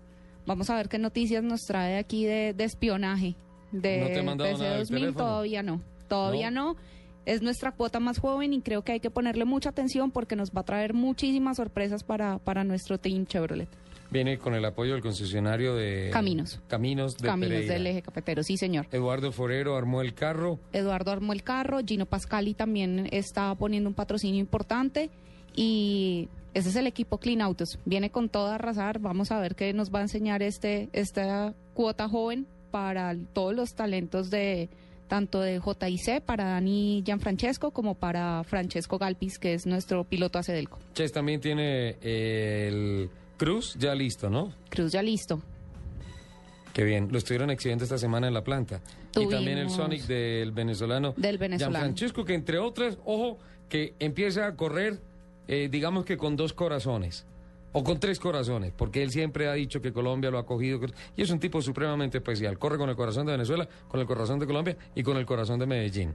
Después les voy a contar por Totalmente, qué. totalmente. Tiene tres corazones y nada, viene a sorprendernos también con, con toda la mejor actitud, con toda la buena vibra y con todo el compromiso que, que lo ha caracterizado a este caballero venezolano. Esta semana leí en la revista Quali Magazine que usted, y vi una fotografía en la que usted regaña a Ricardo Osorio y le da órdenes y todo. Yo no regaño a Ricardo Soria. ¿Viste la, la revista? No la he podido ver ¿No la has todavía. visto? No, todavía Vamos, no la he vamos a podido ver. Entonces demande la revista. Si no es cierto, demande la revista. ¿Cierto? No, no, no, no, no, ahí está No, no, contundente no, no, el regaño no. que le está pegando Jamás, Osorio. jamás es al contrario. Normalmente es al contrario. Suani, Señor. ¿lista para montarte a los 1500? ¿Cuándo tiene la próxima presentación nuevamente? Eh, sí, el próximo 18 de mayo vamos a estar en Tuluá. Die- 18 de mayo. Ah, siguen en el Valle del Cauca. Entonces los carros sí, están después allá. de Cali salieron ya para Tuluá, la camioneta Jeep, sí, pues sí vino para Bogotá. En Tuluá vamos a estar con Godzilla y vamos a tener exhibición pues la Ride Track, que pues gracias también a nuestro patrocinador Super 7 quedó muy linda, tiene una nueva imagen, entonces pues la estamos en exhibición. Y tenemos el primero de junio también lo más cercano a Bogotá para que también la gente que quiere de pronto ver un poco las camionetas está el primero de junio en Sogamoso. De ahí también tenemos que confirmar algunas fechas porque nos vamos para Armenia, Montería, Pasto, Popayán. Estamos también pensando hacia el lado de Cartagena, Barranquilla. La Santa gochila, por ejemplo, que hacen ahí, ¿la desarman para transportarlo o la montan así en una tractomula y hágale? Eh, no, las camionetas siempre vienen con unas llantas pequeñas, entonces nos toca desarmar las llantas grandes, ponerle las pequeñas y se suben a un tráiler que está acondicionado precisamente para traer las camionetas con sus herramientas, con las llantas. Es un tráiler que precisamente Steve eh, acondicionó allá en Estados Unidos para que pues, precisamente sea un poco más fácil el trabajo, Claro. porque son llantas también un poquito ¿Cuánto duran armándolo? Pues eso depende también, porque a veces cuando estamos en tierra muy, muy caliente, eso el sol a uno lo agota, a veces uno puede durar de pronto, pues como son las llantas, básicamente lo que toca armar, a veces nos demoramos por ahí como, ¿no? Media hora, porque pues también entre tres personas armamos las camionetas, o sea, no solo una persona, porque pues la maniobrabilidad de esas llantas también es un poco pesada, pues esas llantas son de un metro, casi metro cincuenta de ancho, pues por el metro casi setenta de alto, entonces no es tan fácil, y si se nos queda una llanta por casualidad, nos toca entre cuatro personas, vuelva a levantarla para poderla para poderla poner bien. La preparación física de esta niña es increíble. Para poder alzar el brazo de- es o una sea, cosa. Una bofetada suya no la quiero, no. No, no, un abrazo sí. mejor, Sí, un abrazo de oso. No, le El- toca tener un poquito de fuerza. el combustible. un poquito. Sí, esas camionetas trabajan solamente con metanol. eh, por cada... ¿Cuánto vale la tanqueada? Mm. El full. El full, cada esa tanqueada es de 25 30 galones por 6 minutos de show. Y cada galón está entre 300 22 mil pesos. Cada galón son 25 30 galones. O sea que son... O sea, nosotros por cada show con cada O sea, la, la tanqueada son 600 mil pesos para hacer 5 minutos. 5 o 6 minutos de show. No, con esa cifra me guardo. 600 mil no, con esa cifra me cinco guardo minutos los de informes de cena. Los- las cifras de Ayrton Senna para el próximo fin de semana. Se nos acabó el tiempo. Te mandan una razón. ¿Quién? Un, un segundo, te mandan una razón del torneo de carts de periodistas si quieren que te comprometas al aire de acompañarlos porque inician el 13 de mayo en la competencia Henry Bonilla Henry y dice Bonilla. que si logro esto me da puesto en el equipo de Blue Radio. Henry Bonilla sabe que aquí Blue Radio desde siempre ha boicoteado ese campeonato. Él está cortado. Y lo seguirá haciendo. Así que, Henry, háblame de cualquier otra cosa menos, menos de eso. Lista, Jen, tú eres nuestra pilota Blue Radio. este año. Eh, una aclaración. Se acabó el programa, no está Lupi, que era quien le saboteaba eh, su informe de la ruta. ¿La de la Orinoquía. Hoy tampoco lo Tampoco, llevamos cuatro programas y nada. El próximo fin de semana abro el programa Y hoy- y hoy con la hoy ruta no hay que echarle la culpa a Lupe, travesías no, la express. culpa no fue Lupe. Sí. María José se va a salir. Suani, gracias por venir. No, Ricardo, a ti, Nelson y a todos los del equipo de Blue Radio, muchísimas gracias por la invitación. Eh, pues bueno, fue un rato muy agradable, dos horas que se pasaron volando. Rapidísimo, ¿no? Y bueno, pues chévere, mi único mensaje es pues, de que bueno, las mujeres entonces sigan con el tema de los motores también. Algo que yo siempre he dicho es que una mujer que le gusten los motores no es que deje de ser femenina, simplemente es más interesante, independiente, fuerte y competitiva. Uy, La mujer, la mujer que le Apaguemos. gustan los motores tiene puntos adicionales. No, apaguemos ya. Sí, eso sí, No, sigamos el programa a las dos. el Entonces, programa. Dentro de ocho días, Sonillo, días- espérennos. Sí, dentro de ocho que Ricardo dentro Nelson de días vacaciones. Me voy con voces y sonido. Hasta pronto.